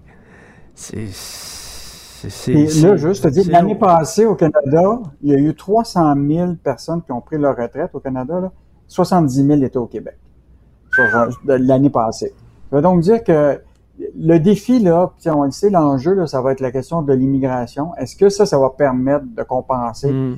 Et là, l'enjeu pour tout ça, c'est tellement critique, euh, Richard, qu'il va falloir absolument avoir nos pouvoirs sur l'immigration. On peut pas faire ça avec une tête bicéphale où ce que Ouais. t'as le fédéral qui décide des affaires, puis Québec fait des affaires, puis là, tout tombe entre les deux chaises. Tu Comprends-tu? Ah, les délais, c'était lui. Il a pas engagé un francophone. Euh, non, ça, As-tu vu François Legault, d'ailleurs, il ouvre la porte à un référendum là, concernant l'immigration, là, pour que la population dise oui, on veut tous les pouvoirs, puis là, il va se retourner vers Ottawa avec l'appui de la population pour essayer de négocier avec Ottawa. Bonne chance. Toi, tu, ben, tu vois-tu Trudeau, toi? Qui va accepter que le Québec ben non. prenne le contrôle sur l'immigration? Ben non, ben non. En tout Ben cas, c'est- un enjeu qui est majeur parce que il y a, il y a- c'est- ça va dépendre de la croissance économique du Québec si on est capable de combler ça. Sinon, ce qui va arriver, c'est qu'on ne sera même pas capable de livrer nous-mêmes nos projets d'infrastructure, puis tous les services publics qu'on doit offrir. Euh, donc, euh, moi, je pense que le- l'enjeu majeur là, ou, ou le défi du prochain gouvernement, là, peu importe les partis politiques, là, c'est que tout le monde devrait se faire une corvée là, pour régler ce problème-là euh, pour les dix prochaines années. Tout à fait. La récession aussi, euh, un autre problème, ça. La lutte à l'inflation va nous coûter cher, Yves. Hey, je sais pas si tu as lu, le, je t'en avais parlé vendredi, Jean Boivin, qui est un Québécois, qui est à la tête du, de BlackRock. BlackRock, là, Richard, là, c'est celui là, qui gère le plus de milliards. C'est 10 000 milliards d'actifs qu'ils ont sous gestion. Et lui, il dit, là, les gens, là, pensent rêver en couleur d'espérer un, atterrissage en douceur si on maintient cette bataille-là de augmenter les taux d'intérêt rapidement pour tuer l'inflation. Il dit, il s'attend, lui, à ce que si on maintient ça, il va y avoir 3 millions de chômeurs aux États-Unis rapidement. Donc, euh, ça va être à peu près la même chose au, euh, au Canada. C'est que lui, ce qu'il propose, c'est qu'on devrait avoir un débat pour ramener l'inflation plus lentement, tu comprends-tu, en maintenant un peu d'inflation élevée, mais avec des taux d'intérêt moins élevés de, pour éviter qu'on s'en aille tout de suite dans une récession qui sera pas, tu sais, modérée, qui va être une récession dure. Et lui, là, quand même, c'est celui qui est à la tête d'une institution Hmm. là, qui sait qu'il y a des, ce qui se passe dans le monde. là. Donc, lui, il pense qu'il y a un risque élevé d'une récession euh, qui va être dure si on maintient ce, ce parcours-là. Et c'est intéressant parce que c'est un ancien de la Banque du Canada et il considère que normalement, à la tête de la Banque du Canada, il y avait des débats à l'interne. Et là, il n'y a pas l'air d'avoir de débat. Tout le monde dit l'inflation, c'est juste ça qu'il faut éliminer, puis il faut augmenter les taux d'intérêt. Mais il dit, pense qu'il faudrait Lui- avoir un débat sur y a-t-il une voie intermédiaire à tout ça? Lui, il, dit que c'est un remède de cheval, c'est-à-dire que c'est bien beau lutter contre l'inflation avec des taux d'intérêt, mais si tu vas trop fort, tu vas créer un autre problème, c'est la récession. Ah, puis une récession qui ne sera pas modérée. Tu comprends-tu? Ça va être une Mm. récession euh, qui va être très, très dure. euh. Donc, un point de vue qui euh, mérite quand même qu'il soit étudié.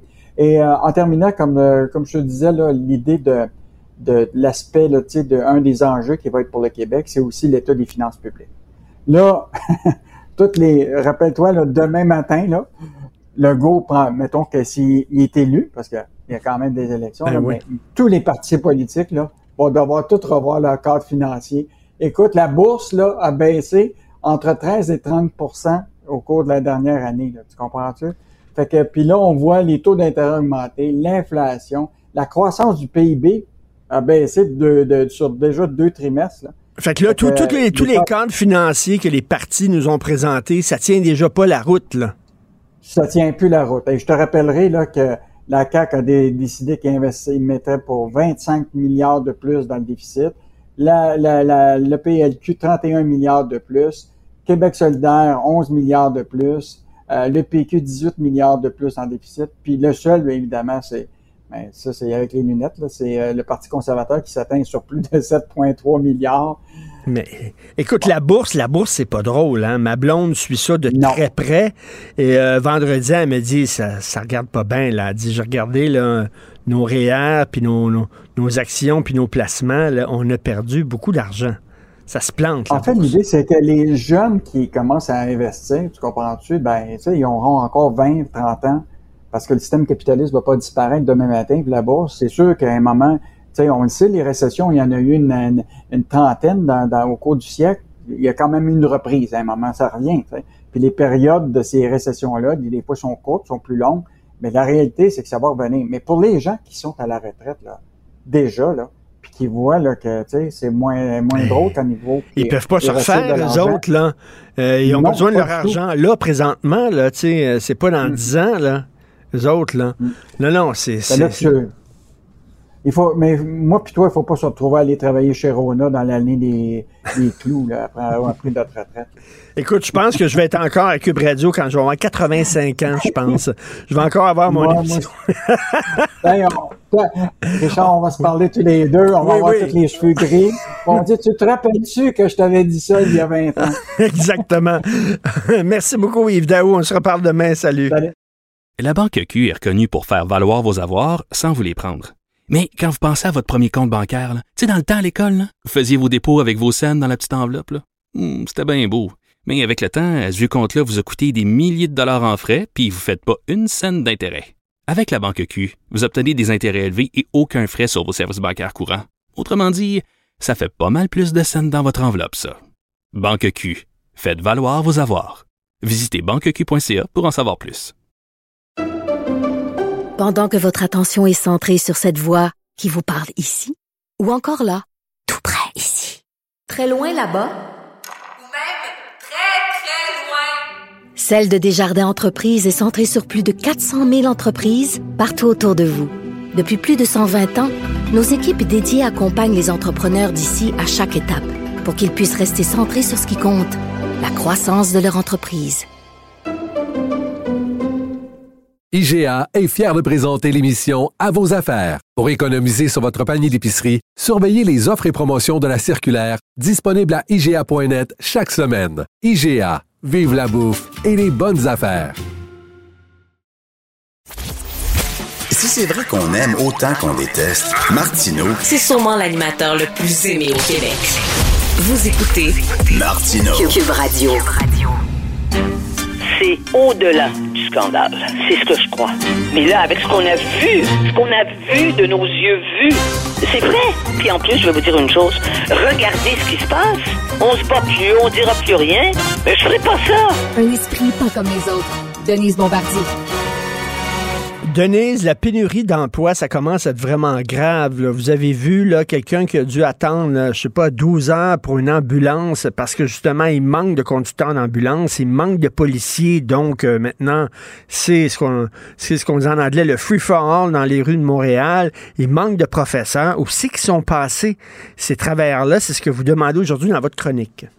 Oui, je le demande et je vois bien que tous les gens l'expérience. Et j'ai eu euh, cette, euh, cette fin de semaine en s'en venant, s'en venant à la maison de campagne, à Magog, je raconte là à Magog, il y avait une queue, c'était plus qu'une demi-heure, ça devait prendre une heure pour attendre.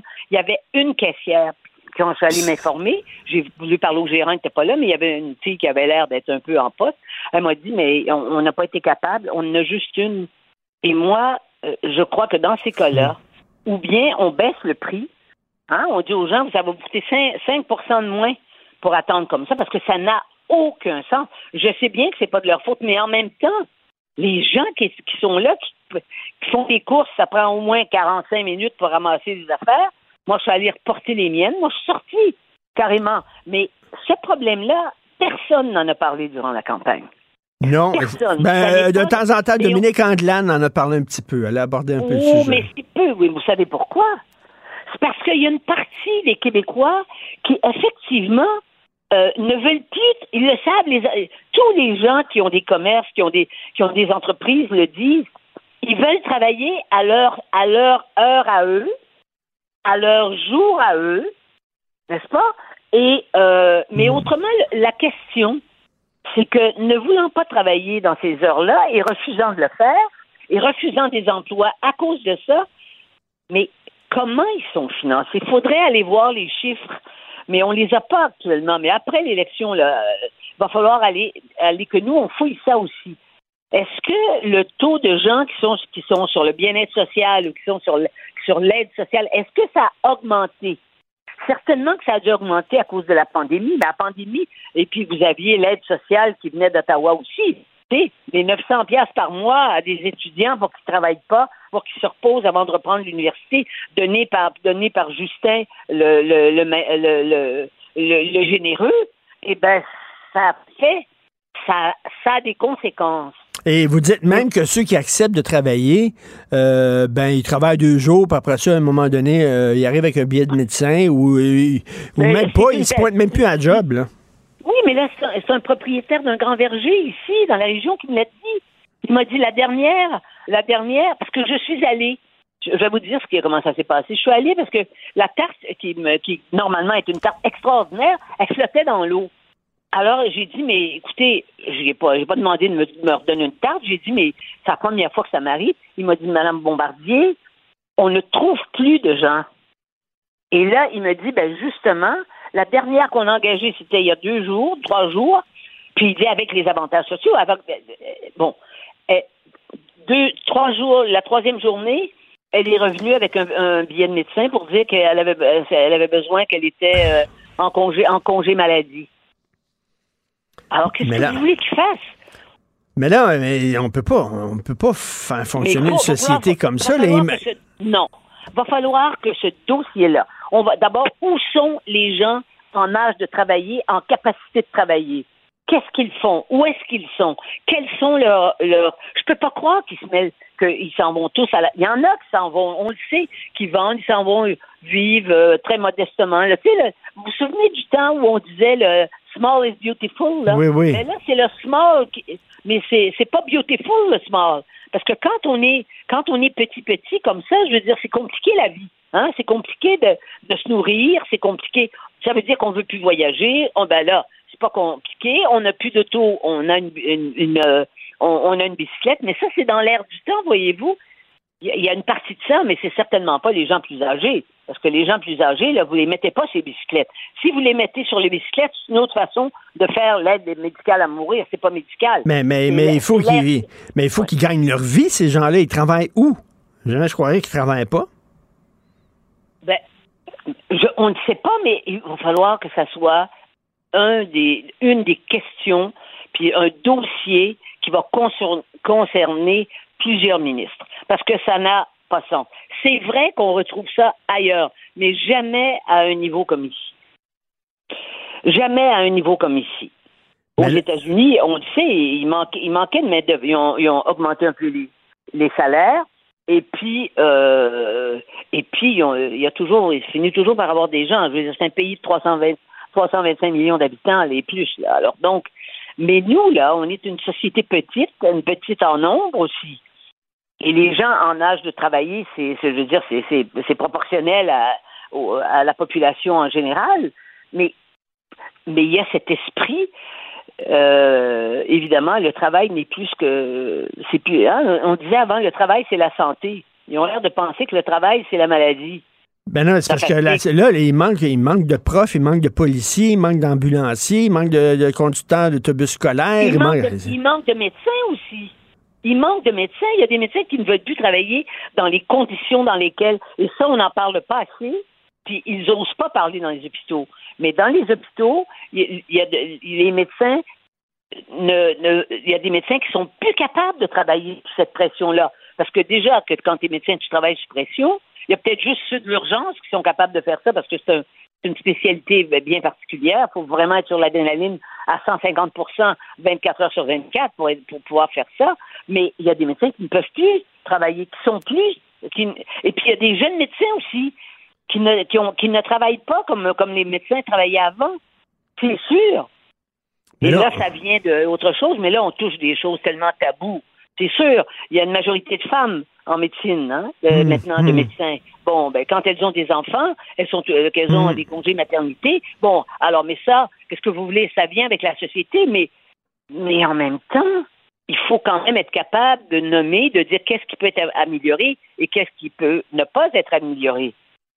Hein, puis qu'à à ce moment-là, qu'est-ce qu'on fait? Mais on ne peut pas fonctionner dans une société. On peut pas l'économie ne peut pas fonctionner, et là, on s'en va en récession. Alors, euh, il va en avoir encore plus. Puis euh, là, qui la- la- travaillent la- pas. la- on voit là, la, la- la population vieillit, donc euh, ça fait une pression sur les soins de santé. Donc, on a besoin de taxes et d'impôts pour financer les soins de santé. Mais s'il y a Ouais. moins de gens qui travaillent, il y a moins de gens qui payent d'impôts, on va se retrouver avec moins d'argent? Absolument. Et tous les chefs de parti qui nous ont. Ben là, il faut pas parler de ça aujourd'hui, parce qu'ils vont voter. Mais euh, parce que les gens vont voter, il faut éviter de. de- il faut éviter d'influencer le vote. Mais il est certain qu'il y a des. En fait, comme tous les partis ont fait des, ont fait des, des propositions plus, plus, plus ou moins farfelues, euh, des- euh, de baisse d'impôts, puis de trucs pareils, et ben là, euh, je veux dire, effectivement, où, est-ce que, où on va trouver l'argent? C'est vraiment. Je, je me demande, où et tout le monde se pose cette question-là, mais tout le monde, où sont passés ces travailleurs-là? Euh, Oui. Écoutez, euh, Oui. et- et- et je parlais à quelqu'un qui s'occupe de plomberie. euh, il, doit, il doit tout faire tout seul parce qu'avant, il y avait des employés. Maintenant, il n'y a plus d'employés. Ou alors, les employés, euh, comme vous dites, là, ils sont là deux jours, puis après ça, ils débarquent parce qu'ils Oui. trouvent ça trop dur. Oui, mais il y a eu, vous savez, il fut un temps, et là, moi, je suis pas dans la nostalgie. Il faut bien, con- euh, faut bien constater qu'il fut un temps où, je me souviens, à l'école, on disait c'est important de travailler. Pour réussir, c'est important de travailler. Vous entendez plus ça maintenant. C'est pas ça qu'on enseigne à l'école. Hein? On enseigne à être ouvert, à, à- à être diversifié, hein, être dans la diversité. Il y a une la morale woke elle est transmise aux enfants très, très tôt. Et quand on a des petits des enfants et des petits-enfants, on s'en rend compte parce que quand ils nous racontent des choses, c'est pas eux qui les ont inventées, ce qu'ils nous racontent. Et moi, ça me frappe. Il y a des parents qui m'arrêtent, il y a des grands-parents qui m'arrêtent dans la rue en disant Mais mon enfant me dit des choses incroyables. Hein? Il y a une grand-mère qui m'a arrêté euh, euh, au club au, euh, chez, chez, chez Costco. Hein? C'est bien l'endroit euh, c'est bien l'endroit populaire. Et elle m'a dit Je suis découragée. Elle dit mon, ma petite fille est, est, arrivée, puis elle m'a dit Grand-maman, on a tué, on a tué les Premières Nations. On enseigne des choses comme ça à l'école euh, aux enfants. Ben, c'était à cause de la journée, j'imagine que c'est. Il y a quelqu'un qui lui a dit ça dans la classe, et c'est pas un autre enfant. J'ai dit quel âge elle avait, votre petite fille? Elle dit elle a, elle a 8 ans. Elle s'est fait dire qu'on avait tué les, les, les, les- que les Premières Nations les avaient tués. Est-ce que vous Mais- voyez dans quel Oui, état oui, mais d'esprit c'est- on c'est est? c'est vraiment un vous le gros. savez, vous le savez, Richard. On est, c'est vraiment, c'est comme si, c'est comme si tous ces filoches, voyez-vous, et les, les choses simples, comme dire, il faut travailler pour réussir. Et quand on travaille bien, eh, on peut réussir. Et chacun peut réussir à son niveau. Et, et surtout, Hein? surtout, Denise, ça prend du temps avant de se rendre au top. C'est parce que si tu veux avoir la grosse job tout de suite en commençant dans une entreprise, Ben, non. c'est évident, mais ça, ils me le disent partout. Les gens vont vous le dire partout. Ils arrivent, puis ils veulent tout de suite, le- ils veulent tout de suite un, un salaire, un gros salaire. Puis des conditions, attendez, et puis des conditions de travail, la qualité de vie. Voilà, la qualité de vie. Mais, Hmm. mais ce qu'ils comprennent pas, c'est qu'une société ne peut pas avoir de qualité de vie avec un système qui marche Ben, comme tout ça. à fait. Parce On peut pas qui chacun-. Et qui sont ceux qui payent? C'est ceux qui paient les impôts. Puis c'est la classe moyenne.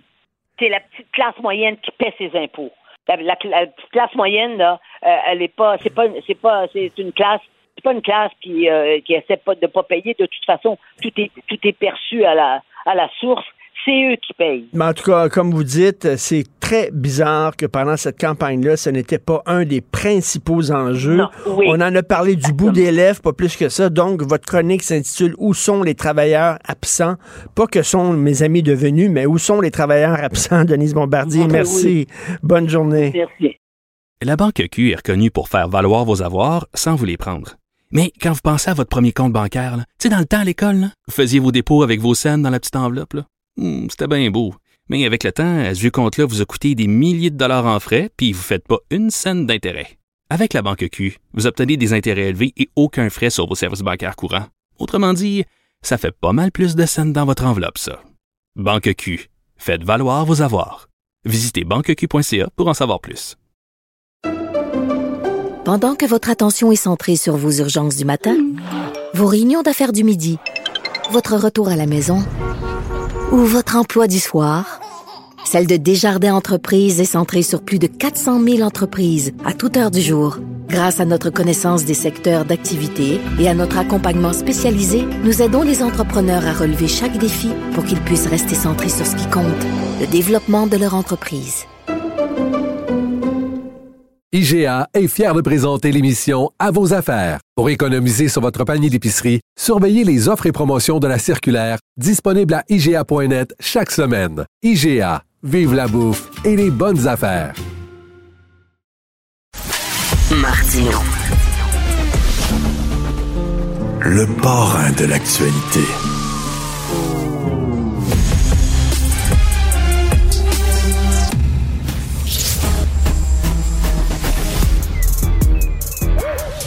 Mathieu Bocoté. Il représente un segment très important de l'opinion publique.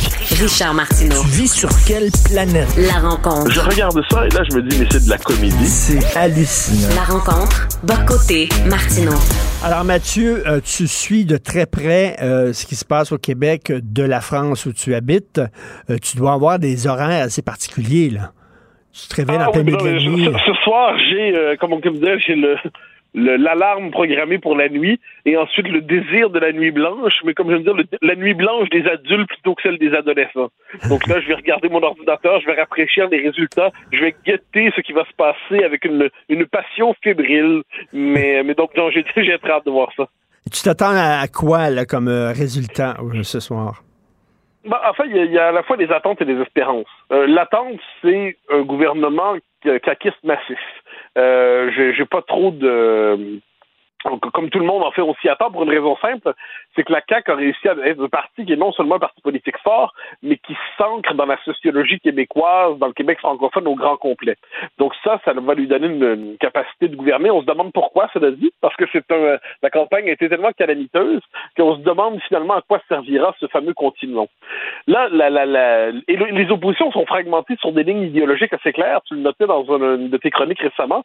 Donc, chacun une identité clairement établie. Donc, le PQ, c'est l'indépendance. Québec solidaire, c'est la gauche radicale. Le Parti conservateur, c'est une forme de populisme protestataire. Le Parti libéral, c'est le parti euh, de la minorité anglophone.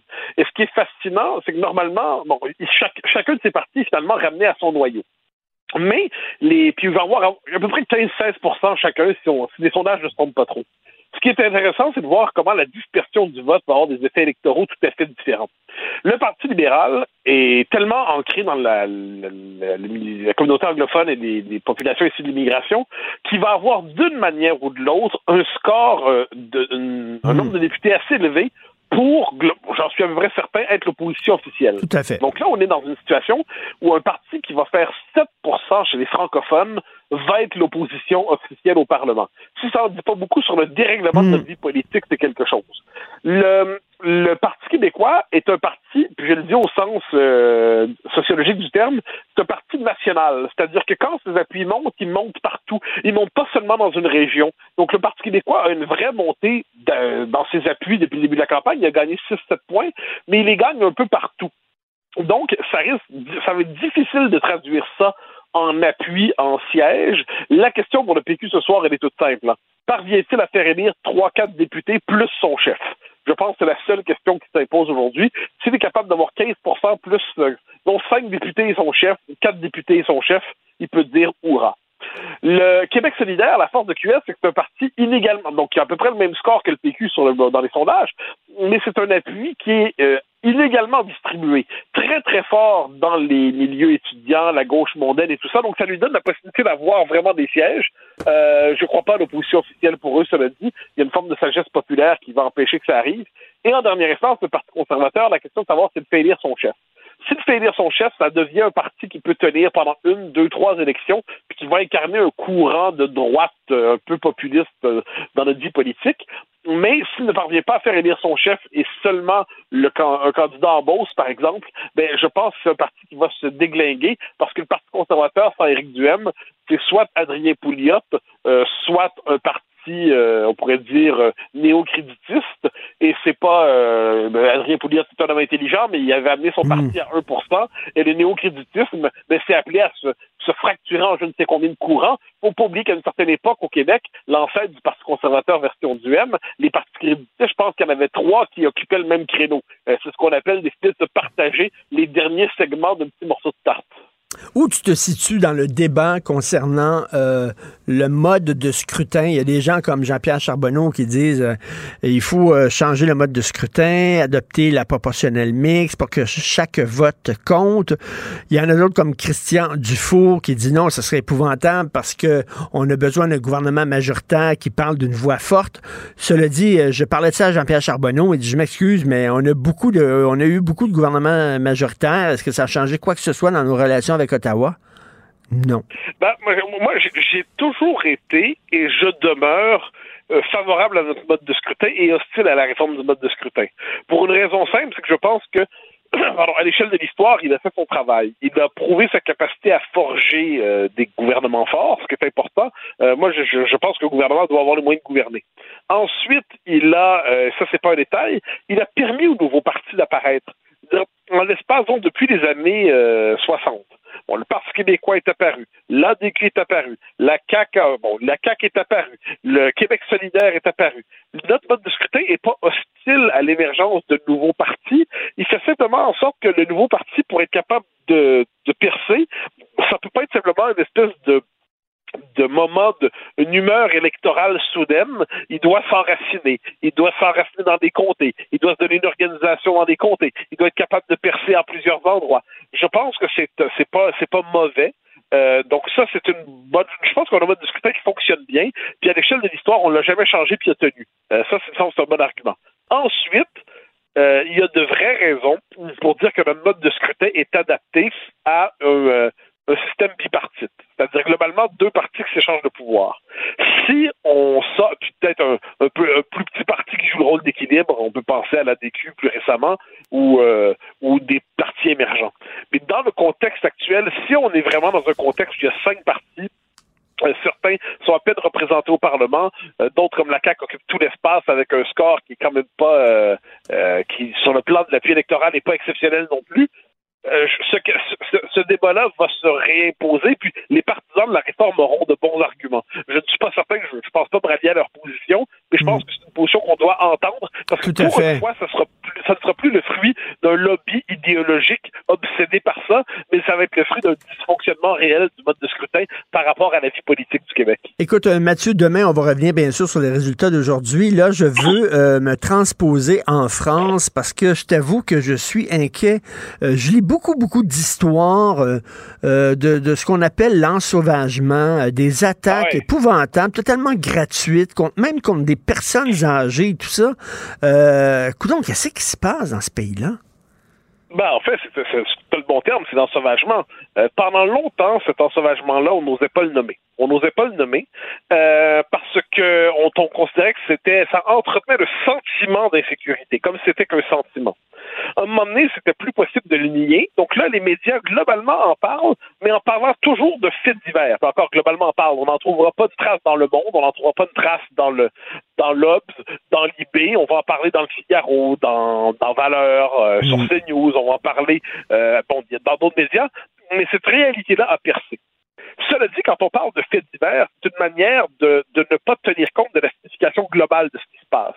La signification globale de ce qui se passe, c'est des quartiers qui se dérobent désormais à la police, qui se dérobent aux institutions, qui et, où les représentants de l'institution, que ce soit non seulement les policiers, mais les pompiers aussi, les professeurs peuvent se faire attaquer.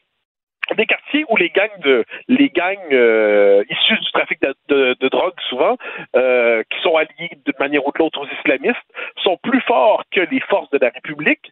Donc c'est un débalancement. Et là il y a la question l'espèce de en fait c'est presque un détour vers le Québec mais euh, mais ça nous ramène en France tout de suite. Il y a le grand tabou, mais qui vient d'éclater, c'est le lien entre euh, entre l'immigration massive et l'insécurité. Euh, pendant longtemps, c'était interdit de mentionner ça. Or là, Gérald Darmanin, donc le ministre de, de l'Intérieur d'Emmanuel Macron, même lui a été obligé de convenir que j'ai pas les chiffres exacts parce que tu me poses la question comme ça, mais c'est plus de 50 par exemple de la délinquance de rue qui est due aux, étrangers. Si je ne me trompe pas, j'espère ne pas me tromper, mais c'est à peu près dans ces chiffres-là. Si on ajoute à ça les issus de l'immigration, comme on dit, alors là, ce sont des chiffres qui sont euh, plus qu'inquiétants. Et je dirais que tous les Français le, le savent et le ressentent d'une manière ou de l'autre. Donc, ce qui est fascinant, c'est de voir le comportement quotidien des uns et des autres, comment ils s'adaptent à ça. Euh, les femmes, par exemple, le, so- le soir, le soir, ça commence tôt, hein, euh, 21h, 22h, ne prennent plus les transports en commun. Euh, les femmes prennent des cours d'autodéfense, de boxe et tout ça. Les femmes transportent désormais, se promènent en groupe pour éviter de se faire harceler. Euh, ont des bons, des, euh, des, des bombes au poivre dans leur sac et ainsi de suite. Donc, a- on a intériorisé l'idée que, que l'insécurité pouvait tomber, que les, les, les les forces d'insécurité pouvaient tomber sur la sur n'importe qui, n'importe quand. Et, euh, et là, le fait est que c'est difficile de nier cette réalité, et je pense que la, la poussée du Rassemblement national aux élections euh, législatives, il y a quelques mois, était directement liée à ça, parce qu'il y avait eu des événements du Stade de France. Les événements du Stade de France, dans, dans un truc de, de, de soccer, euh, il y avait, je pense, une équipe espagnole et une équipe britannique, et là, il y a eu des débordements, des violences, c'était incroyable, c'était très grave. Puis il y a vraiment, des razzias, on attaquait les spectateurs. Et là, le premier réflexe du ministre de l'Intérieur, à ce moment-là, avant qu'il ne reconnaisse les faits, il a dit Ah oui, c'est des supporters britanniques. Et là, le commun des mortels est parti à rire en disant Oui, des, supporters britanniques, oui.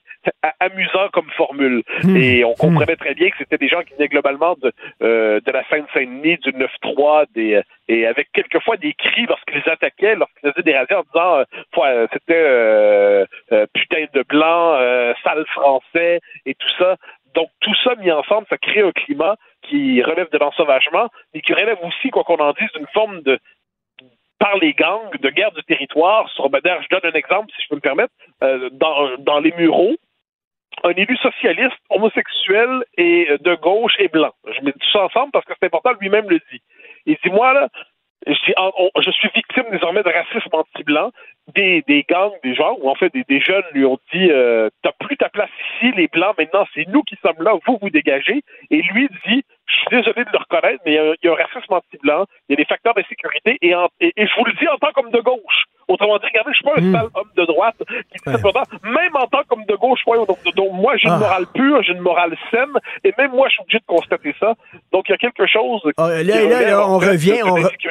On revient sur ce sujet-là dont on traite souvent, toi et moi. que, euh, lorsque la gauche dit il pleut, ah, soudainement on dit oui, c'est vrai, il pleut. Ça prend des gens de gauche pour euh, dire voici maintenant, vous avez le droit d'en parler, on vous donne la permission de regarder la réalité en face. Ben, ça va. Moi, je te dirais, mettons, il pleut depuis 60 ans. Et puis là, pendant 60 ans, les gens dits de droite disent il pleut, il pleut. Puis là, la gauche répond vous faites ça pour faire le jeu des marchands de parapluies. Et là, on dit non, mais il pleut quand même pour vrai. Là. Non, non, non, non, non, non, non. Vous voulez faire le jeu des marchands de parapluies. Puis 60 ans plus tard, quand la gauche en a assez qui lui pleut sur la tête parce qu'il n'y a plus d'embauche cachée, elle dit il pleut. Et là, on dit bon, d'accord, ben, ah, bon, mais finalement, il pleut. Il dit oh, mais l'instant, nous, on arrête de dire qu'il pleut. Vous, vous le disiez pour de mauvaises raisons. Et là, c'est l'éternel débat euh, Sartre-Aron, c'est-à-dire euh, on disait mieux valait avoir tort avec Sartre que raison avec Aron. Bon, autrement dit, Sartre se trompait pour de bonnes raisons, alors que Aron avait raison pour de mauvaises raisons. Ça, euh, on vit encore ça aujourd'hui sur des questions liées à l'insécurité. Mais tu as vu là, dans, la presse, là, on dit dans la bon, il y a eu un texte très intéressant dans la presse, les, les prisonniers euh, qui hommes qui se disent femmes et qui sont transférés dans des pénitenciers pour femmes et là ils se mettent à agresser les femmes et à les violer. Euh, là on dit ah tiens, il y a un problème avec la théorie du genre. Là c'est la presse ils viennent d'allumer. Ça fait oui, trois ans que je dis ça, moi. c'est ça qui était supportable, parce que tout ça, on le voyait On le venir, on le voyait. venir depuis longtemps, on le disait, mais je me rappelle d'une journaliste de la presse, qui, donc j'éviterai de nommer, mais elle est normalement courageuse, mais cinq ans trop tard. C'est-à-dire qu'elle voit, alors que dans son milieu, on continue de ne pas voir ce qu'elle voit, puis elle a le courage de nommer, mais nous, ça faisait des années qu'on le disait. Ben oui. Quand on lui fait remarquer, madame, vous savez qu'on le dit depuis des années, elle répond oui, mais vous, c'était du point de vue de la droite identitaire.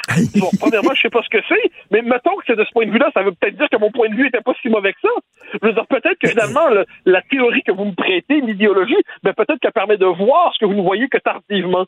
Mais encore une fois, on y vient. Il y a que des gens de gauche qui ont le droit de critiquer la gauche. Quand la gauche est critiquée de l'extérieur, même vu les effets de ses politiques, eh bien, c'est aujourd'hui comme étant une critique illégitime. C'est une histoire qui traverse le 20e siècle et qui nous frappe encore aujourd'hui. Et quand c'est toi et moi qu'on se dit ça n'a pas de sens que des hommes puissent participer à des compétitions sportives pour femmes juste parce qu'un matin ils se lèvent et disent je me sens femme en dedans, ça n'a pas de sens, on est transphobe.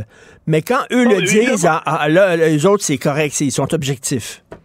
Ben, comme d'habitude, comme c'est pour ça que moi, là-dessus, on a chacun nos, nos modes de défense par rapport à ça. Moi, je confesse être devenu à peu près indifférent sur le plan euh, personnel ou existentiel à cette logique du déni.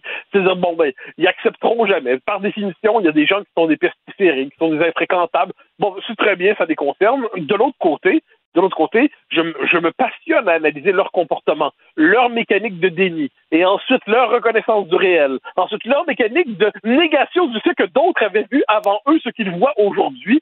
Puis ça devient un formidable sujet d'étude sur l'aveuglement idéologique. Comme quoi, c'est pas. oh, Il y a toujours moyen de faire quelque chose, finalement, de leur courage tardif. Tout à fait. Ben merci Mathieu. Écoute, euh, bonne nuit. Je sais pas euh, quel genre de nuit tu vas avoir. J'aime autant pas l'imaginer. On se reparle Une demain. nuit d'extase sur Twitter à commenter les élections. OK, bon, on va te suivre. Parfait. Merci beaucoup, Mathieu. La Banque Q est reconnue pour faire valoir vos avoirs sans vous les prendre. Mais quand vous pensez à votre premier compte bancaire, tu sais, dans le temps à l'école, vous faisiez vos dépôts avec vos scènes dans la petite enveloppe. Hmm, C'était bien beau. Mais avec le temps, à ce compte-là vous a coûté des milliers de dollars en frais, puis vous ne faites pas une scène d'intérêt. Avec la Banque Q, vous obtenez des intérêts élevés et aucun frais sur vos services bancaires courants. Autrement dit, ça fait pas mal plus de scènes dans votre enveloppe, ça. Banque Q. Faites valoir vos avoirs. Visitez banqueq.ca pour en savoir plus. Pendant que votre attention est centrée sur cette voix qui vous parle ici, ou encore là, tout près ici, très loin là-bas, Celle de Desjardins Entreprises est centrée sur plus de 400 000 entreprises partout autour de vous. Depuis plus de 120 ans, nos équipes dédiées accompagnent les entrepreneurs d'ici à chaque étape pour qu'ils puissent rester centrés sur ce qui compte, la croissance de leur entreprise. IGA est fier de présenter l'émission À vos affaires. Pour économiser sur votre panier d'épicerie, surveillez les offres et promotions de la circulaire disponible à IGA.net chaque semaine. IGA, vive la bouffe et les bonnes affaires. Martino. Même avec un masque, c'est impossible de le filtrer.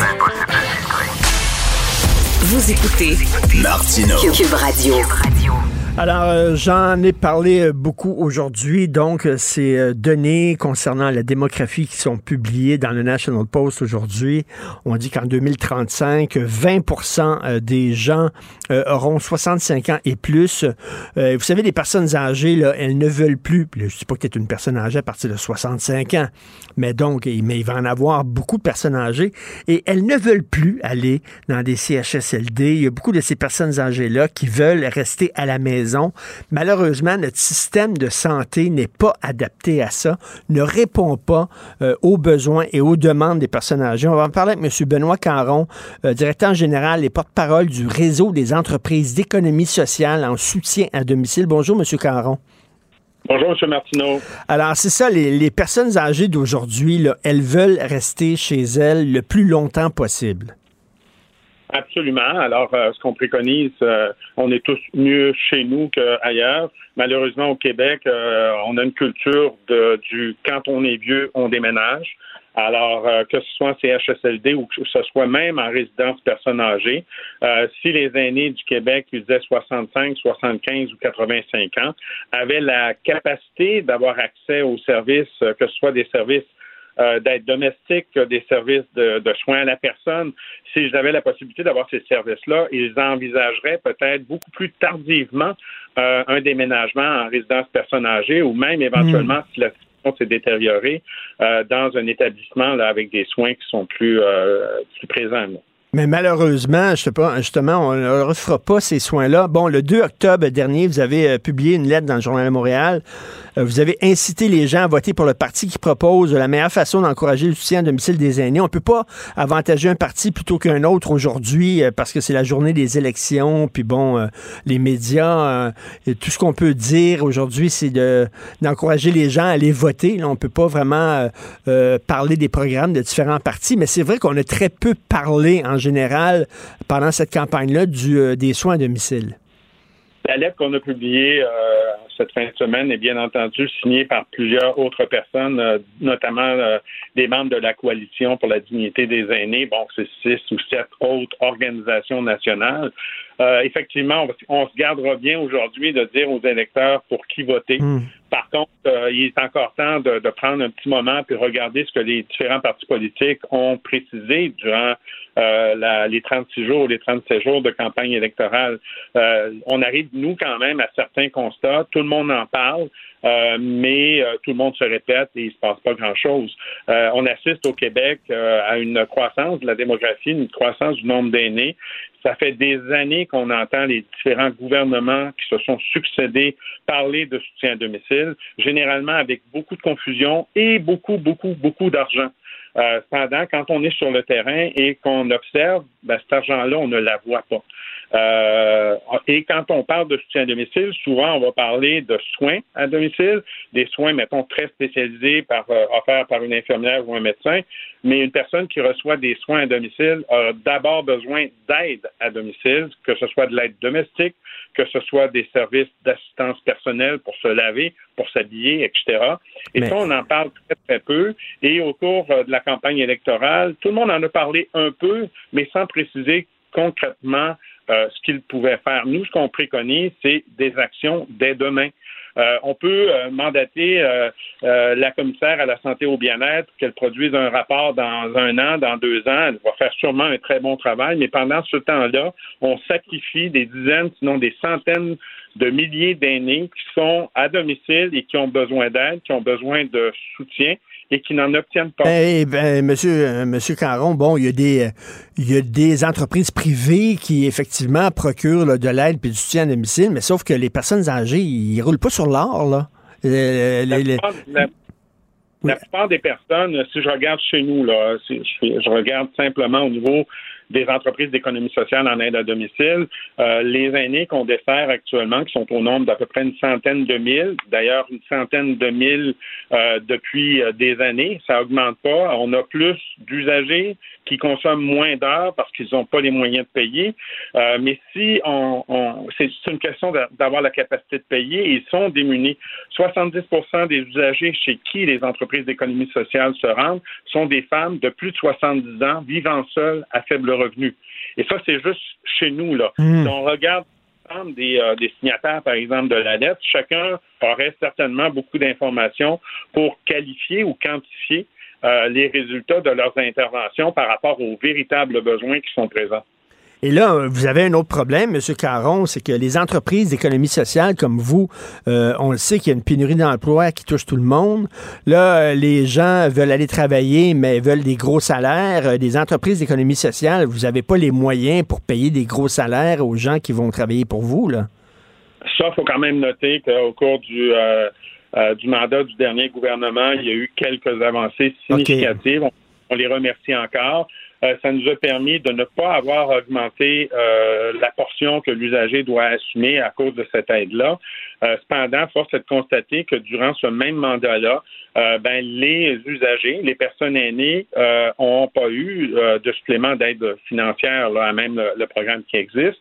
Oui, il y a une pénurie de main-d'œuvre, mais bizarrement, quand on donne un salaire convenable, des conditions convenables, ce qu'on essaye de faire le plus possible, on trouve des gens qui veulent aider les gens.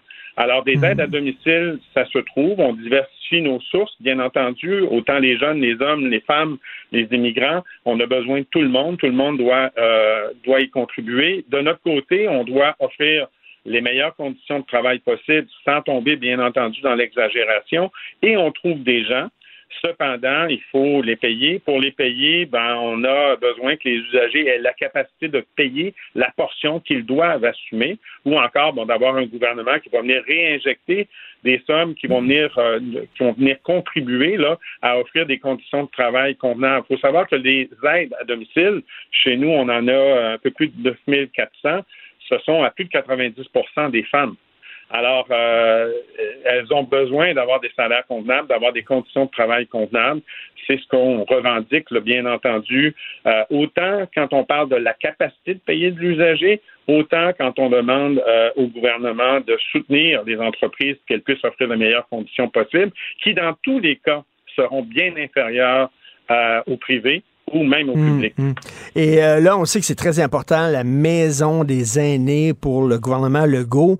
Si je comprends bien, là, si, si je me trompe pas, ça va être surtout pour des gens, la maison des aînés, qui ne peuvent plus vivre à la maison, là, qui ont vraiment besoin de, de, de soins. Euh, sauf que, bon, on peut marcher, marcher de la gomme, c'est correct qu'on pense à ça, là, les maisons des aînés, mais il faut de l'autre côté aussi euh, aider les gens qui, eux, sont capables de rester chez eux, mais qui ont juste besoin un peu d'aide pour pouvoir rester chez eux. La meilleure maison des aînés qu'on fera, M. Martineau, ce sera la maison ou l'appartement chez où vit Mme Bernier ou M. Mm. Fortin. Mm. Euh, c'est la maison des aînés. Euh, force est cependant de constater que tout le monde ne peut pas toujours rester à la maison et que ça prend des établissements, que ça prend euh, des, euh, des lieux pour euh, les, euh, héberger. Euh, mais vous savez qu'au Québec, actuellement, on investit 5 milliards euh, en CHSLD ou dans des, euh, résidences et on met, euh, alors qu'il n'y a que 5 des gens qui y vivent, on a 80 des aînés au Québec qui vivent à la maison ou dans leur appartement ou même en résidence personnes âgées et on met moins que la moitié, on met le tiers de l'argent pour les gens qui vivent chez eux à comparer des gens euh, qui vivent en, en, établissement.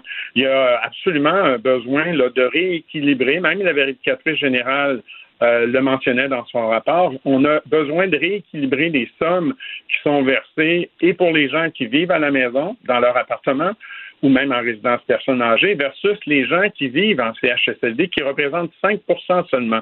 Alors, on a 95% qui vivent ailleurs, mais qui, se, qui ont à leur, euh, à leur portée que le tiers du budget provincial. Euh, écoutez, euh, Régent, euh, Régent Hébert, qui était un médecin, qui était ministre de la Santé, déjà à l'époque, il tirait la sonnette d'alarme en disant on a besoin là, de, de, davantage d'aide monétaire pour assurer justement les soins à domicile. Lui, il avait une idée d'assurance justement pour les soins à domicile, tout ça. Mais comme quoi, ça n'a pas vraiment bougé depuis ce temps-là. là. Ben, je crois, en 2012. Ça fait maintenant, euh, si je me trompe pas, là, une bonne dizaine d'années. Euh, le projet de M. Hébert, dans son intégralité ou en partie, est toujours pertinent, à mon avis. Euh, M. Hébert était certainement visionnaire à l'époque parce que force est de constater que ce qu'il anticipait est en train de se produire. Oui. Malheureusement, euh, les efforts n'ont pas été présents. Oui, il y a des, il y a, il y a quand même, on peut pogner là, que les gouvernements qui se sont succédés depuis 2012 ont, en ont quand même beaucoup parlé. Ils en parlent beaucoup pour arriver à livrer de quoi ou avoir une réponse dans quelques temps. Mais demain matin, on a des dizaines de milliers de personnes qui sont chez eux et qui ont besoin d'aide. Nous, ce qu'on préconise, oui, il y a un rééquilibrage à faire là par rapport à l'argent qui est investi. Je vous le disais tantôt, deux tiers en, en, en établissement, puis un tiers euh, à la maison. Euh, mais il y a également aussi de poser des gestes concrets pour demain matin. Euh, nous, au réseau, on est un promoteur de plans d'action concertés. Ce que ça veut dire un plan d'action concerté, c'est qu'un bon matin, tu te lèves, tu mets tout le monde autour de la même table, tu dis demain matin, qu'est-ce qu'on fait et comment on le fait. Et ça, ça ne se fait pas. Je peux comprendre qu'il y a des démarches qui sont longues, qui demandent mmh. du travail, et ça, c'est correct. Mais sauf que demain matin, on est capable de changer Mais... les choses.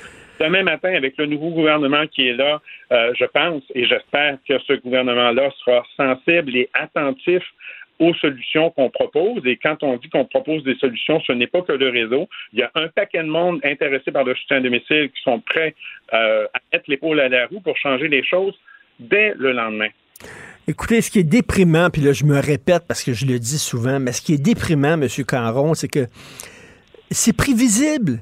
Il n'y a rien de plus prévisible que des changements démographiques. On peut les voir 30 ans à l'avance. Ça fait 30 ans qu'on nous dit la population vieillit à la vitesse grand V, surtout au Québec. on fait rien. On attend que la vague arrive euh, euh, euh, juste devant nous pour réagir.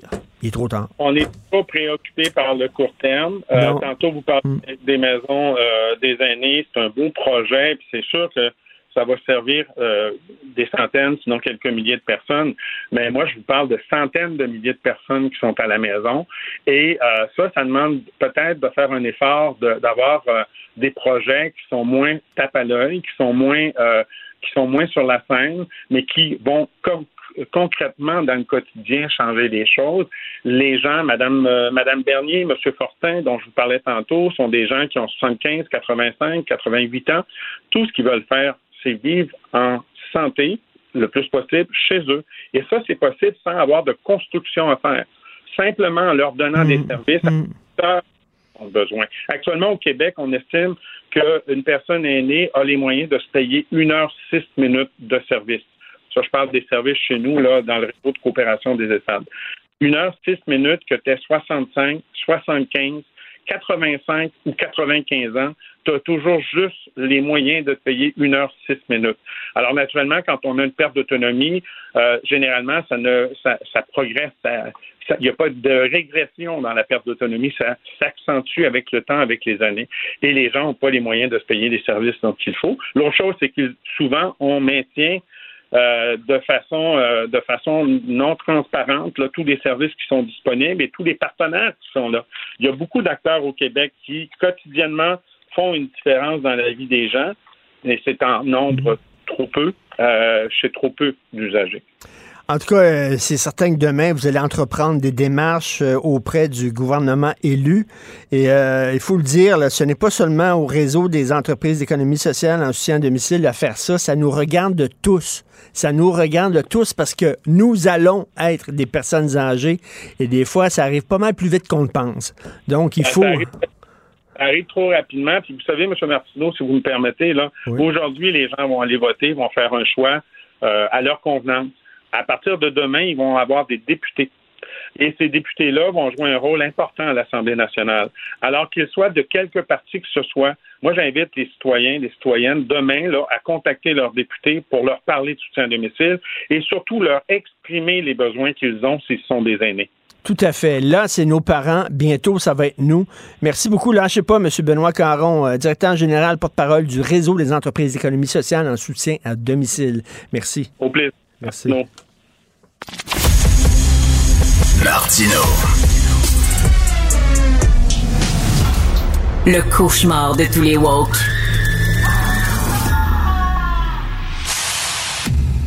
Alors, comme tous les lundis, nous parlons à Stéphanie Touga, directrice des affaires publiques et gouvernementales chez TACT. Salut, Stéphanie. Salut, Richard. Est-ce que tu es, allé voter, toi, dans les votes euh, à, à- à l'avance, là, ou tu vas voter aujourd'hui?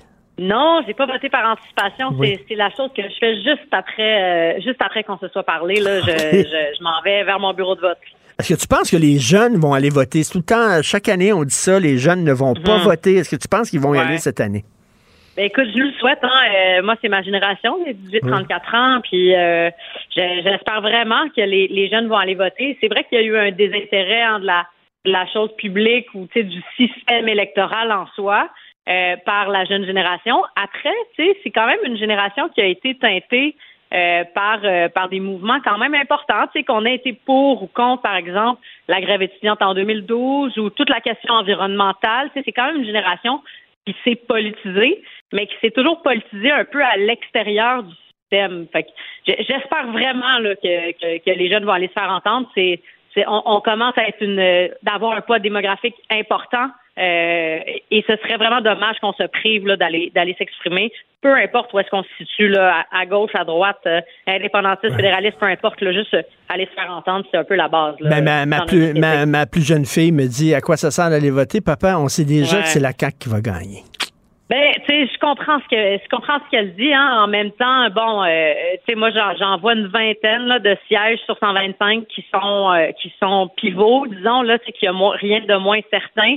Euh, je la comprends. Puis à quelque part, euh, je, je, je, je suis à- je suis un peu à la même place, c'est-à-dire euh, euh, ça, ça me déçoit tout le temps en tant que qu'analyste là de de voir puis de constater qu'une élection est un peu déjà jouée d'avance entre guillemets, mais ça veut pas dire qu'il faut pas sortir voter. Puis tu sais, chaque vote c'est du financement aussi pour les formations politiques. Oui, c'est ça. Chaque vote fait la différence entre qui va avec l'opposition officielle. Euh, ça fait quand même une différence au-delà de qui forme le gouvernement demain matin. Euh, selon toi, est-ce qu'il faut voter par stratégie aujourd'hui? C'est-à-dire que moi, mettons, euh, je sais pas, dans mon comté, euh, il y a tel parti qui est en avance, euh, je veux pas que ce parti-là gagne, donc je vais voter pour le parti qui chauffe les fesses, même si j'aime pas ce Ouais. parti-là. Ou alors, faut voter selon notre cœur. Ben, c'est sûr que dans Toi, est-ce que tu votes, est-ce que tu votes stratégique, toi, ou tu votes selon ton cœur, Stéphanie? Non, je vote selon mon cœur. Honnêtement, Hmm. là, mais c'est parce que je suis peut-être euh, un peu trop euh, romantique, là, tu me diras, mais je vote toujours selon mon cœur. Après, euh, il y a des il y a des comtés où quand même ça vaut la peine de se poser la question.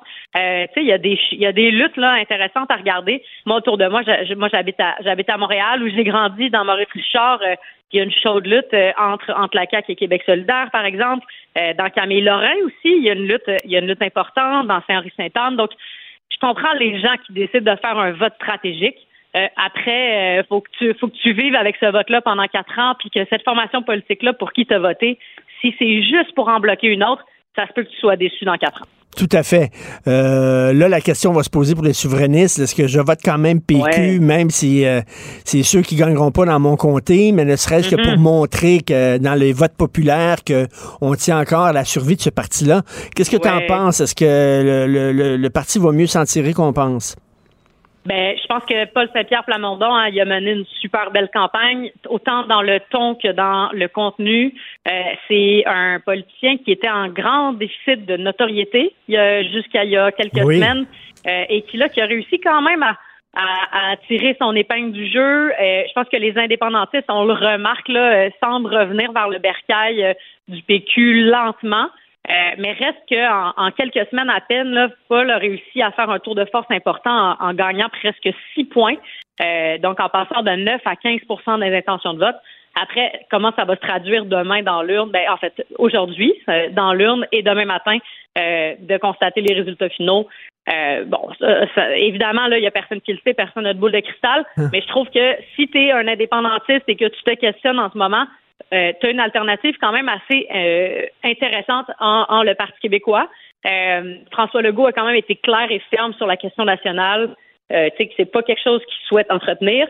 Il y a Québec solidaire aussi qui entretient quand même un peu cette question-là.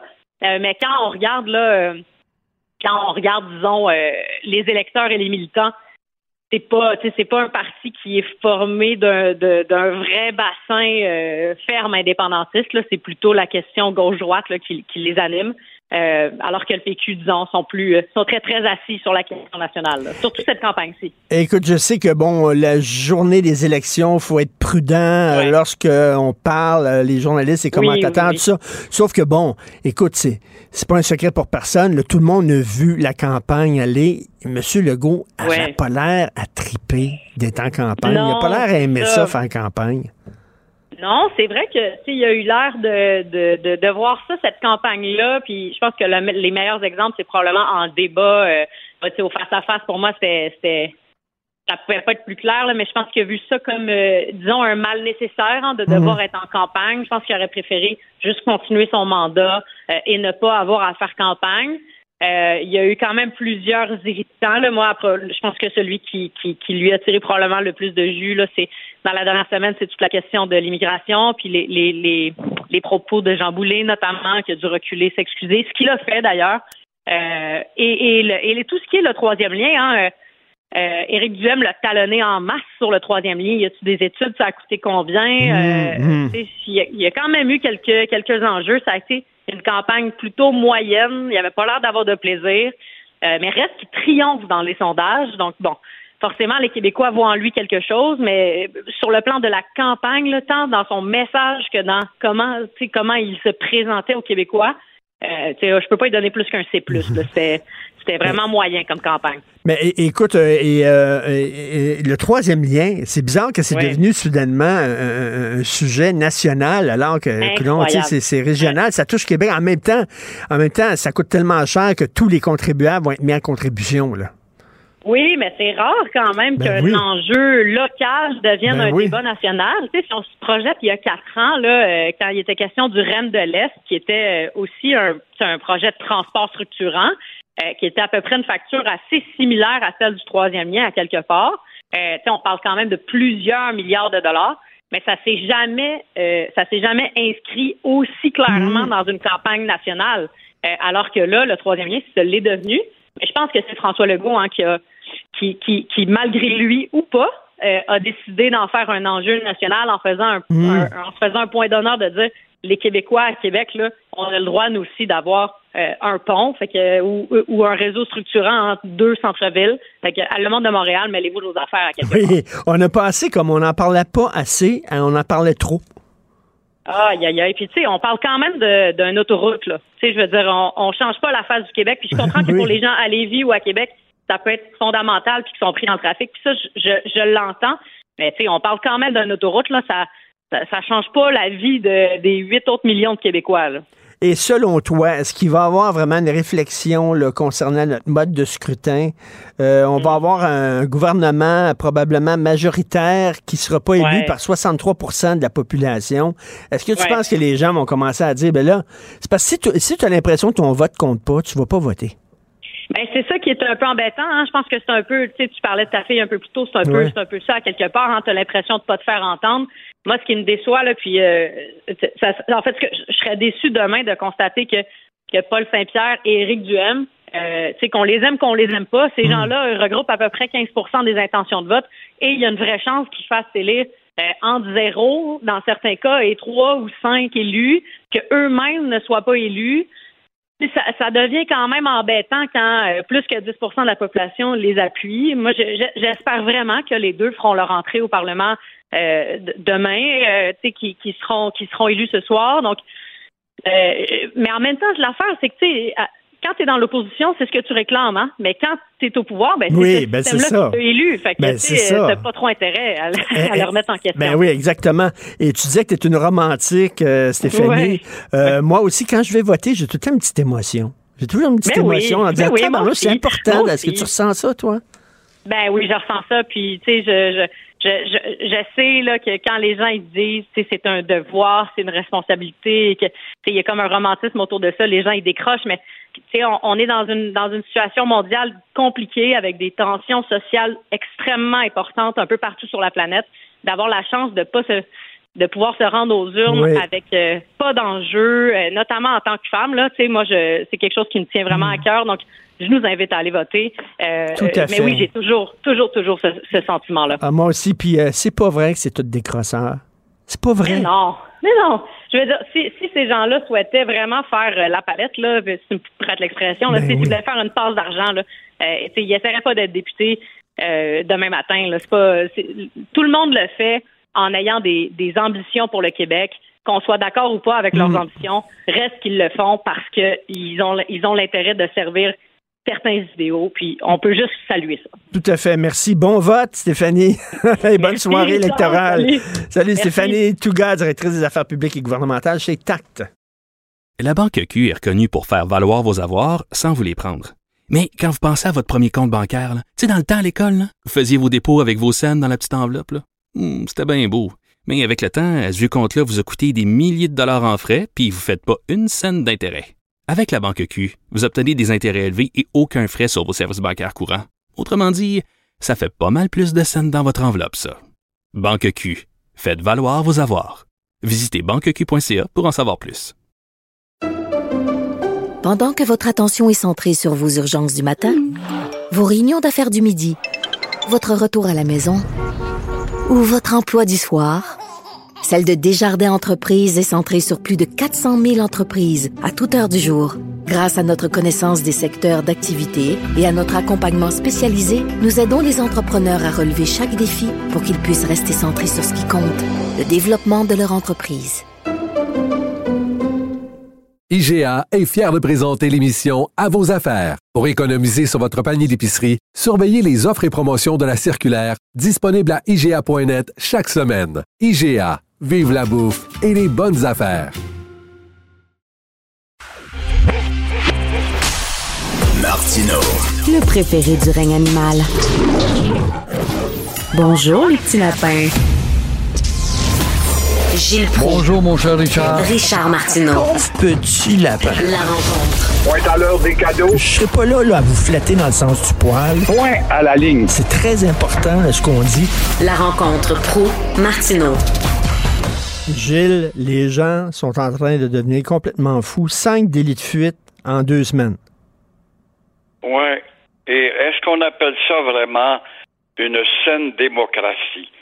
Euh, je ne sais pas si tu as les chiffres récents, mais je me rappelle qu'en 2018, ça avait coûté euh, 100 millions de dollars, une élection. Pas des maudites farces. Les brochures, les déplacements, les voitures, l'essence, les avions, envoyons les autobus. Alors, depuis ce temps-là, on a sûrement monté à 150, peut-être 200 millions de dollars. Et près de 60% des gens ne votent pas. Une campagne qui devait être courte, à 36 jours, elle nous a paru beaucoup plus longue parce qu'il y a eu beaucoup plus d'attaques de, part et d'autre qui ont attiré l'attention. Des caméras et des micros. Alors, 36 jours, mais il y avait cinq opinions à tous les jours à suivre. Alors, je suis sûr que demain, si on arrive, ou ce soir, vers 11 heures, à peu près à la même carte géographique, dès demain ou après-demain, on va relancer le débat sur la proportionnelle. C'est bien beau, la proportionnelle. Ça fait 50 ans qu'on en parle. Mais il y a toujours des mais. Et euh, les mais, c'est justement ceux qui sont pour la proportionnelle, comme François Legault l'était puis il l'est plus, comme René Lévesque l'a déjà été et en parlait moins au bout de ses mandats. Pourquoi? Parce que géographiquement parlant, on risque de voir une forte minorité avoir le contrôle, en l'occurrence, de West Island. Alors, et aussi de monter le nombre de députés de 125 à 150 ou 175, ça risque d'être le cafarnaum. Et en plus de ça, il y a la non-participation. Quand on pense qu'en Belgique et d'autres pays, la Nouvelle-Zélande, peut-être l'Australie, je ne me souviens pas, mais il y a des amendes si tu ne vas pas voter. Et euh, il y a des gens qui disent oui, mais dans votre mémoire, j'en avais couvert beaucoup d'élections. euh, le taux de participation était-il différent? Il a été différent, Richard, tu te rappelles peut-être, quand on faisait dans nos culottes, quand il y avait un référendum, là, massivement, on se rendait, on faisait la queue aux urnes. Et aussi chez Jean Drapeau, au euh, chapitre municipal, où il avait remporté toute la pléthore de conseillers parce qu'on sortait de la crise d'octobre. En 76, 80, 95, peut-être qu'on s'est élevé un peu plus là derrière. Mais euh, quand on regarde, il y a des gens qui disent oui, mais les sondages nuisent, en ce sens qu'on met un tel gagnant, alors on se lève pas le derrière pour aller voter. Mais les sondages ne sont qu'un portrait instantané qui, dès le lendemain, est déjà désuet très souvent. Alors, comment vote-t-on? Et comment on va voir ce soir le taux de non-participation? Ça sera intéressant. Les jeunes ne participent pas. On l'a vu, 52% n'avaient pas participé aux dernières élections. Les jeunes, ah, les jeunes. Les jeunes sont des analphabètes, des petits faiseux à occuper le plancher, à faire du bruit avec le geste tendre. Mais euh, ils se sont des analphabètes parce que l'école ne les a jamais initiés dès le bas âge à un ABC de la science politique. Alors, comme euh, tu le vois aujourd'hui, la meilleure journée, comme le dit le chat botté dans le journal de Montréal, c'est celle d'aujourd'hui vont être obligés de se taire. Et euh, ben demain, euh, je suis pas mal sûr que c'est le Parti libéral qui va gagner l'opposition officielle, même si il y a très, très, très, très peu de francophones qui votent libéral, ils vont quand même se ramasser à l'opposition officielle. Il y a quelque chose dans notre scrutin qui, qui est tout croche dans notre mode de scrutin.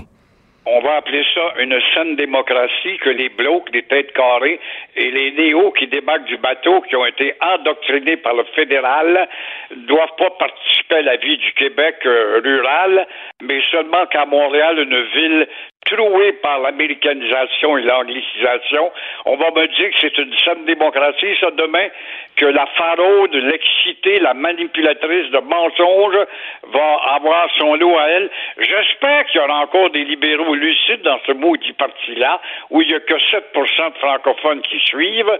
J'espère qu'il va y avoir quelqu'un au-dessus de la mêlée pour dire, ma chère dame, tu représentes que ce qu'il y a de plus intégriste, statuquiste et de gens qui ne veulent rien savoir du Québec. Alors, va-t-il y avoir un débat? C'est à souhaiter grandement à 100 000 à l'heure. Qu'est-ce que vous pensez de ça? Cinq euh, délits de fuite en deux semaines? C'est pas inquiétant, c'est la nouvelle mode, là, le hit and run de délit de fuite, justement. C'est incroyable.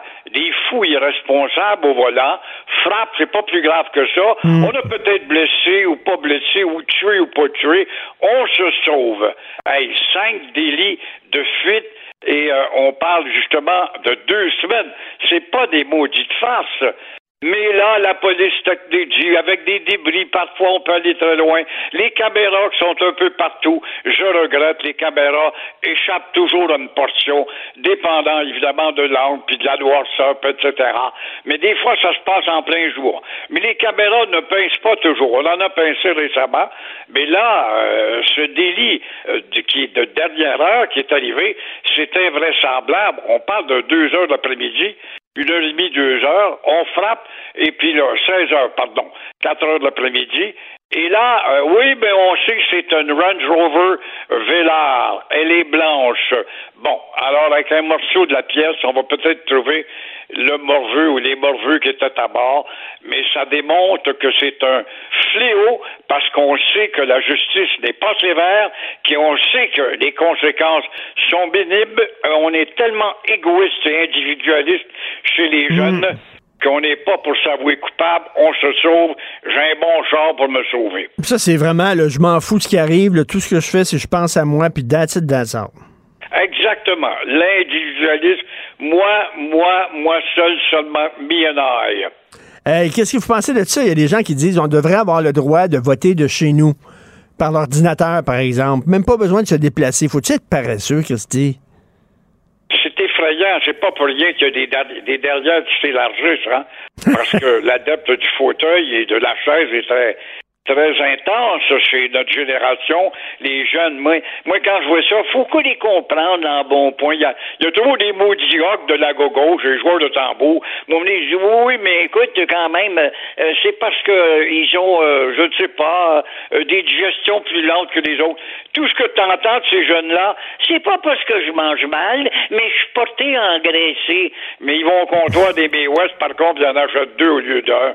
Alors, arrêtez de me faire des histoires, c'est pas pour rien que le derrière t'élargit, parce que tu grouilles pas, parce que t'aimes pas la marche, t'aimes pas la bicyclette, tu vas être, être assis, là, tu vas voter assis ou assise, mon œil, lève-toi le derrière, fais comme en Belgique.